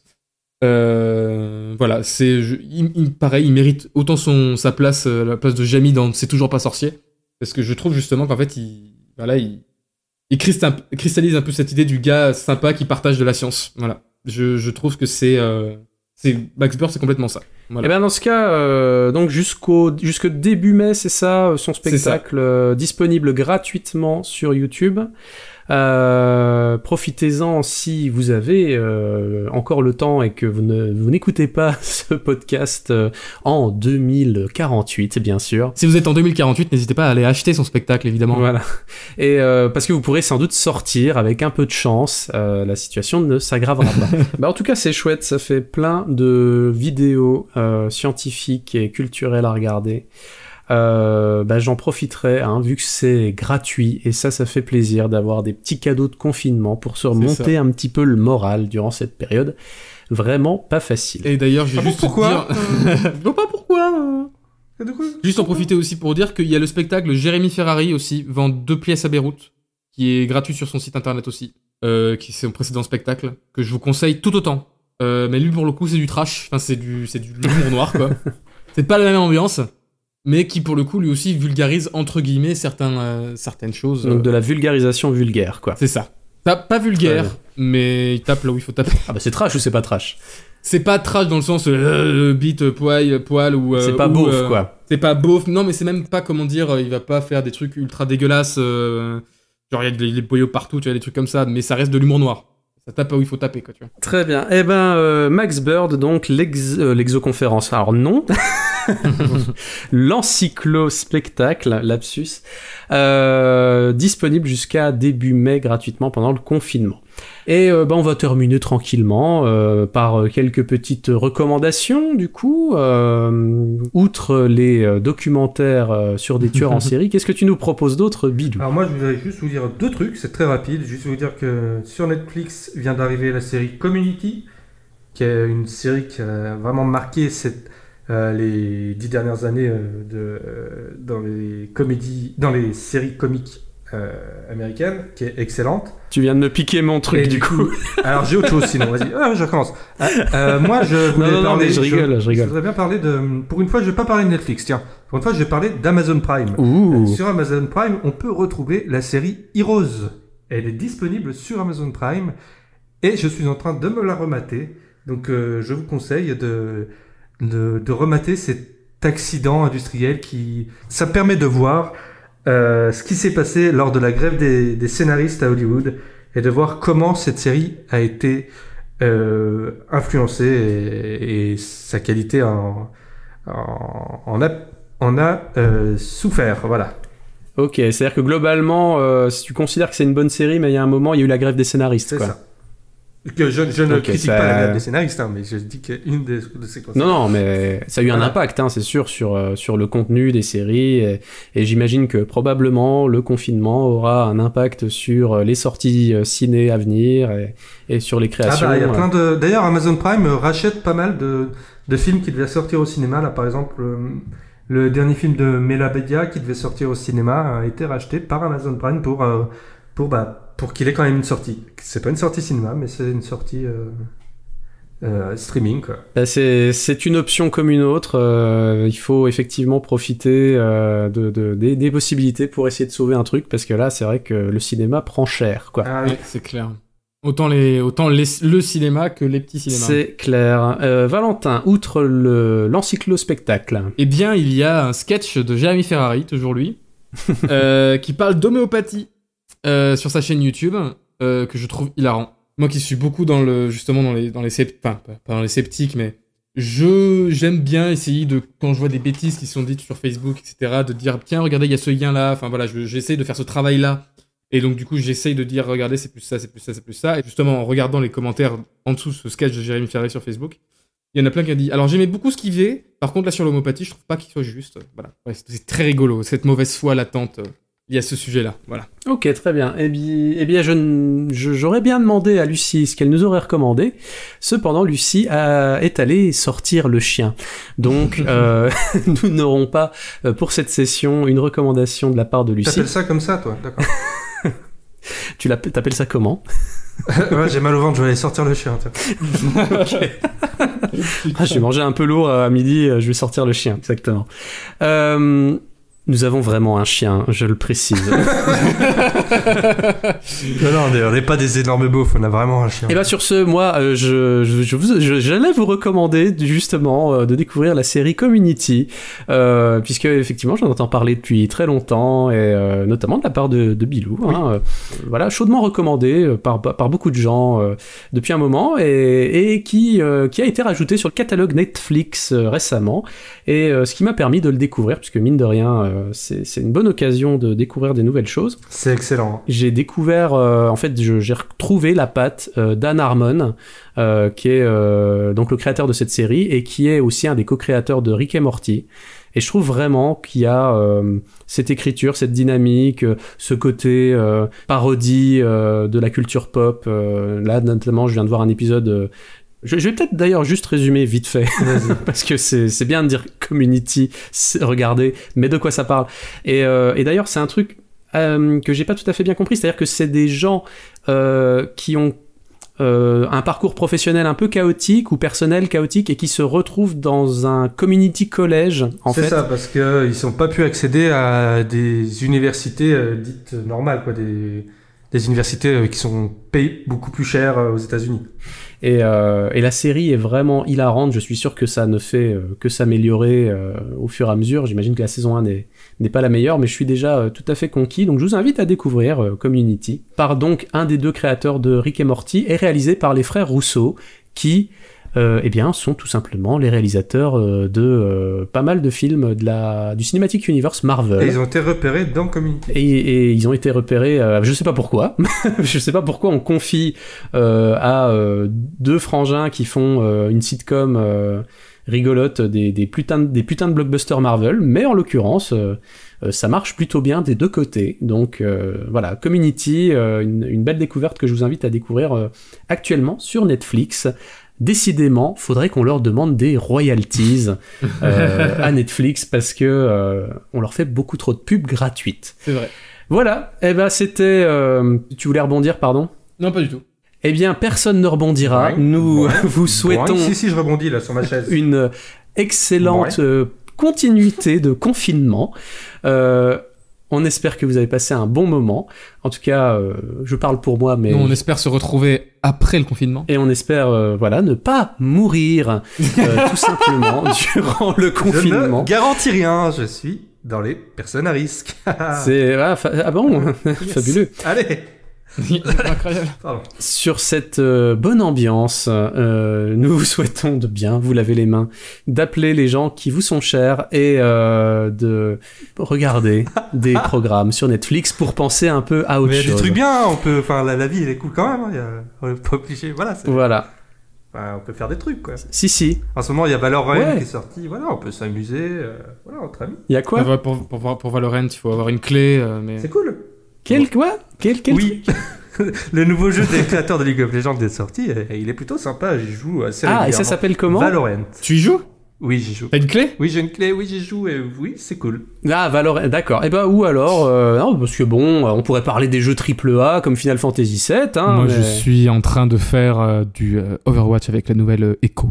Très bien. Et ben moi, je ne suis toujours pas sorti de ma période d'addiction à Mario Kart Tour, donc je vais retourner à mon Mario Kart Tour et continuer de lancer des carapaces. Et Zelda Breath of the Wild, ça va? Euh, non, là, j'ai mis de côté. Écoute, euh, Oh. parce que ouais, je ça te, ça te fait déprimer en disant, voilà, je peux être dehors, mais non, je suis devant... euh, non, c'est juste que euh, il faut que je fasse d'autres trucs dans ma vie et et euh, Mario Kart me prend déjà beaucoup de temps. Donc là, avec Zelda, je- j'ai plus le prochain on va faire court ne sortirait pas, les amis. Voilà, il faut, il Eh faut oui, que le non, prochain on va faire court sorte. Donc il faut que je mette Zelda. Vous savez que Zelda, Zelda Breath of the Wild a considérablement ralenti. euh, Nintendo est responsable, hein, vous savez, du, du de, de ma procrastination maladive euh, concernant les Et vidéos. dire que, que le 2 va sortir euh, en fin d'année. Donc autant vous dire que quand le 2 sortira très probablement en fin d'année ou en tout cas euh, en 2021, euh, nous n'aurons pas de on va faire court à partir de cette période. Voilà, et ben on vous souhaite euh, on vous souhaite une bonne soirée ou une bonne journée, peu importe. Et euh, prenez soin de vous. Ciao ciao, allez à bientôt. Ciao, ciao À bientôt Aux abonnés absents, Aux abonnés absents, l'émission AAA qui n'est pas présentée par des andouillettes.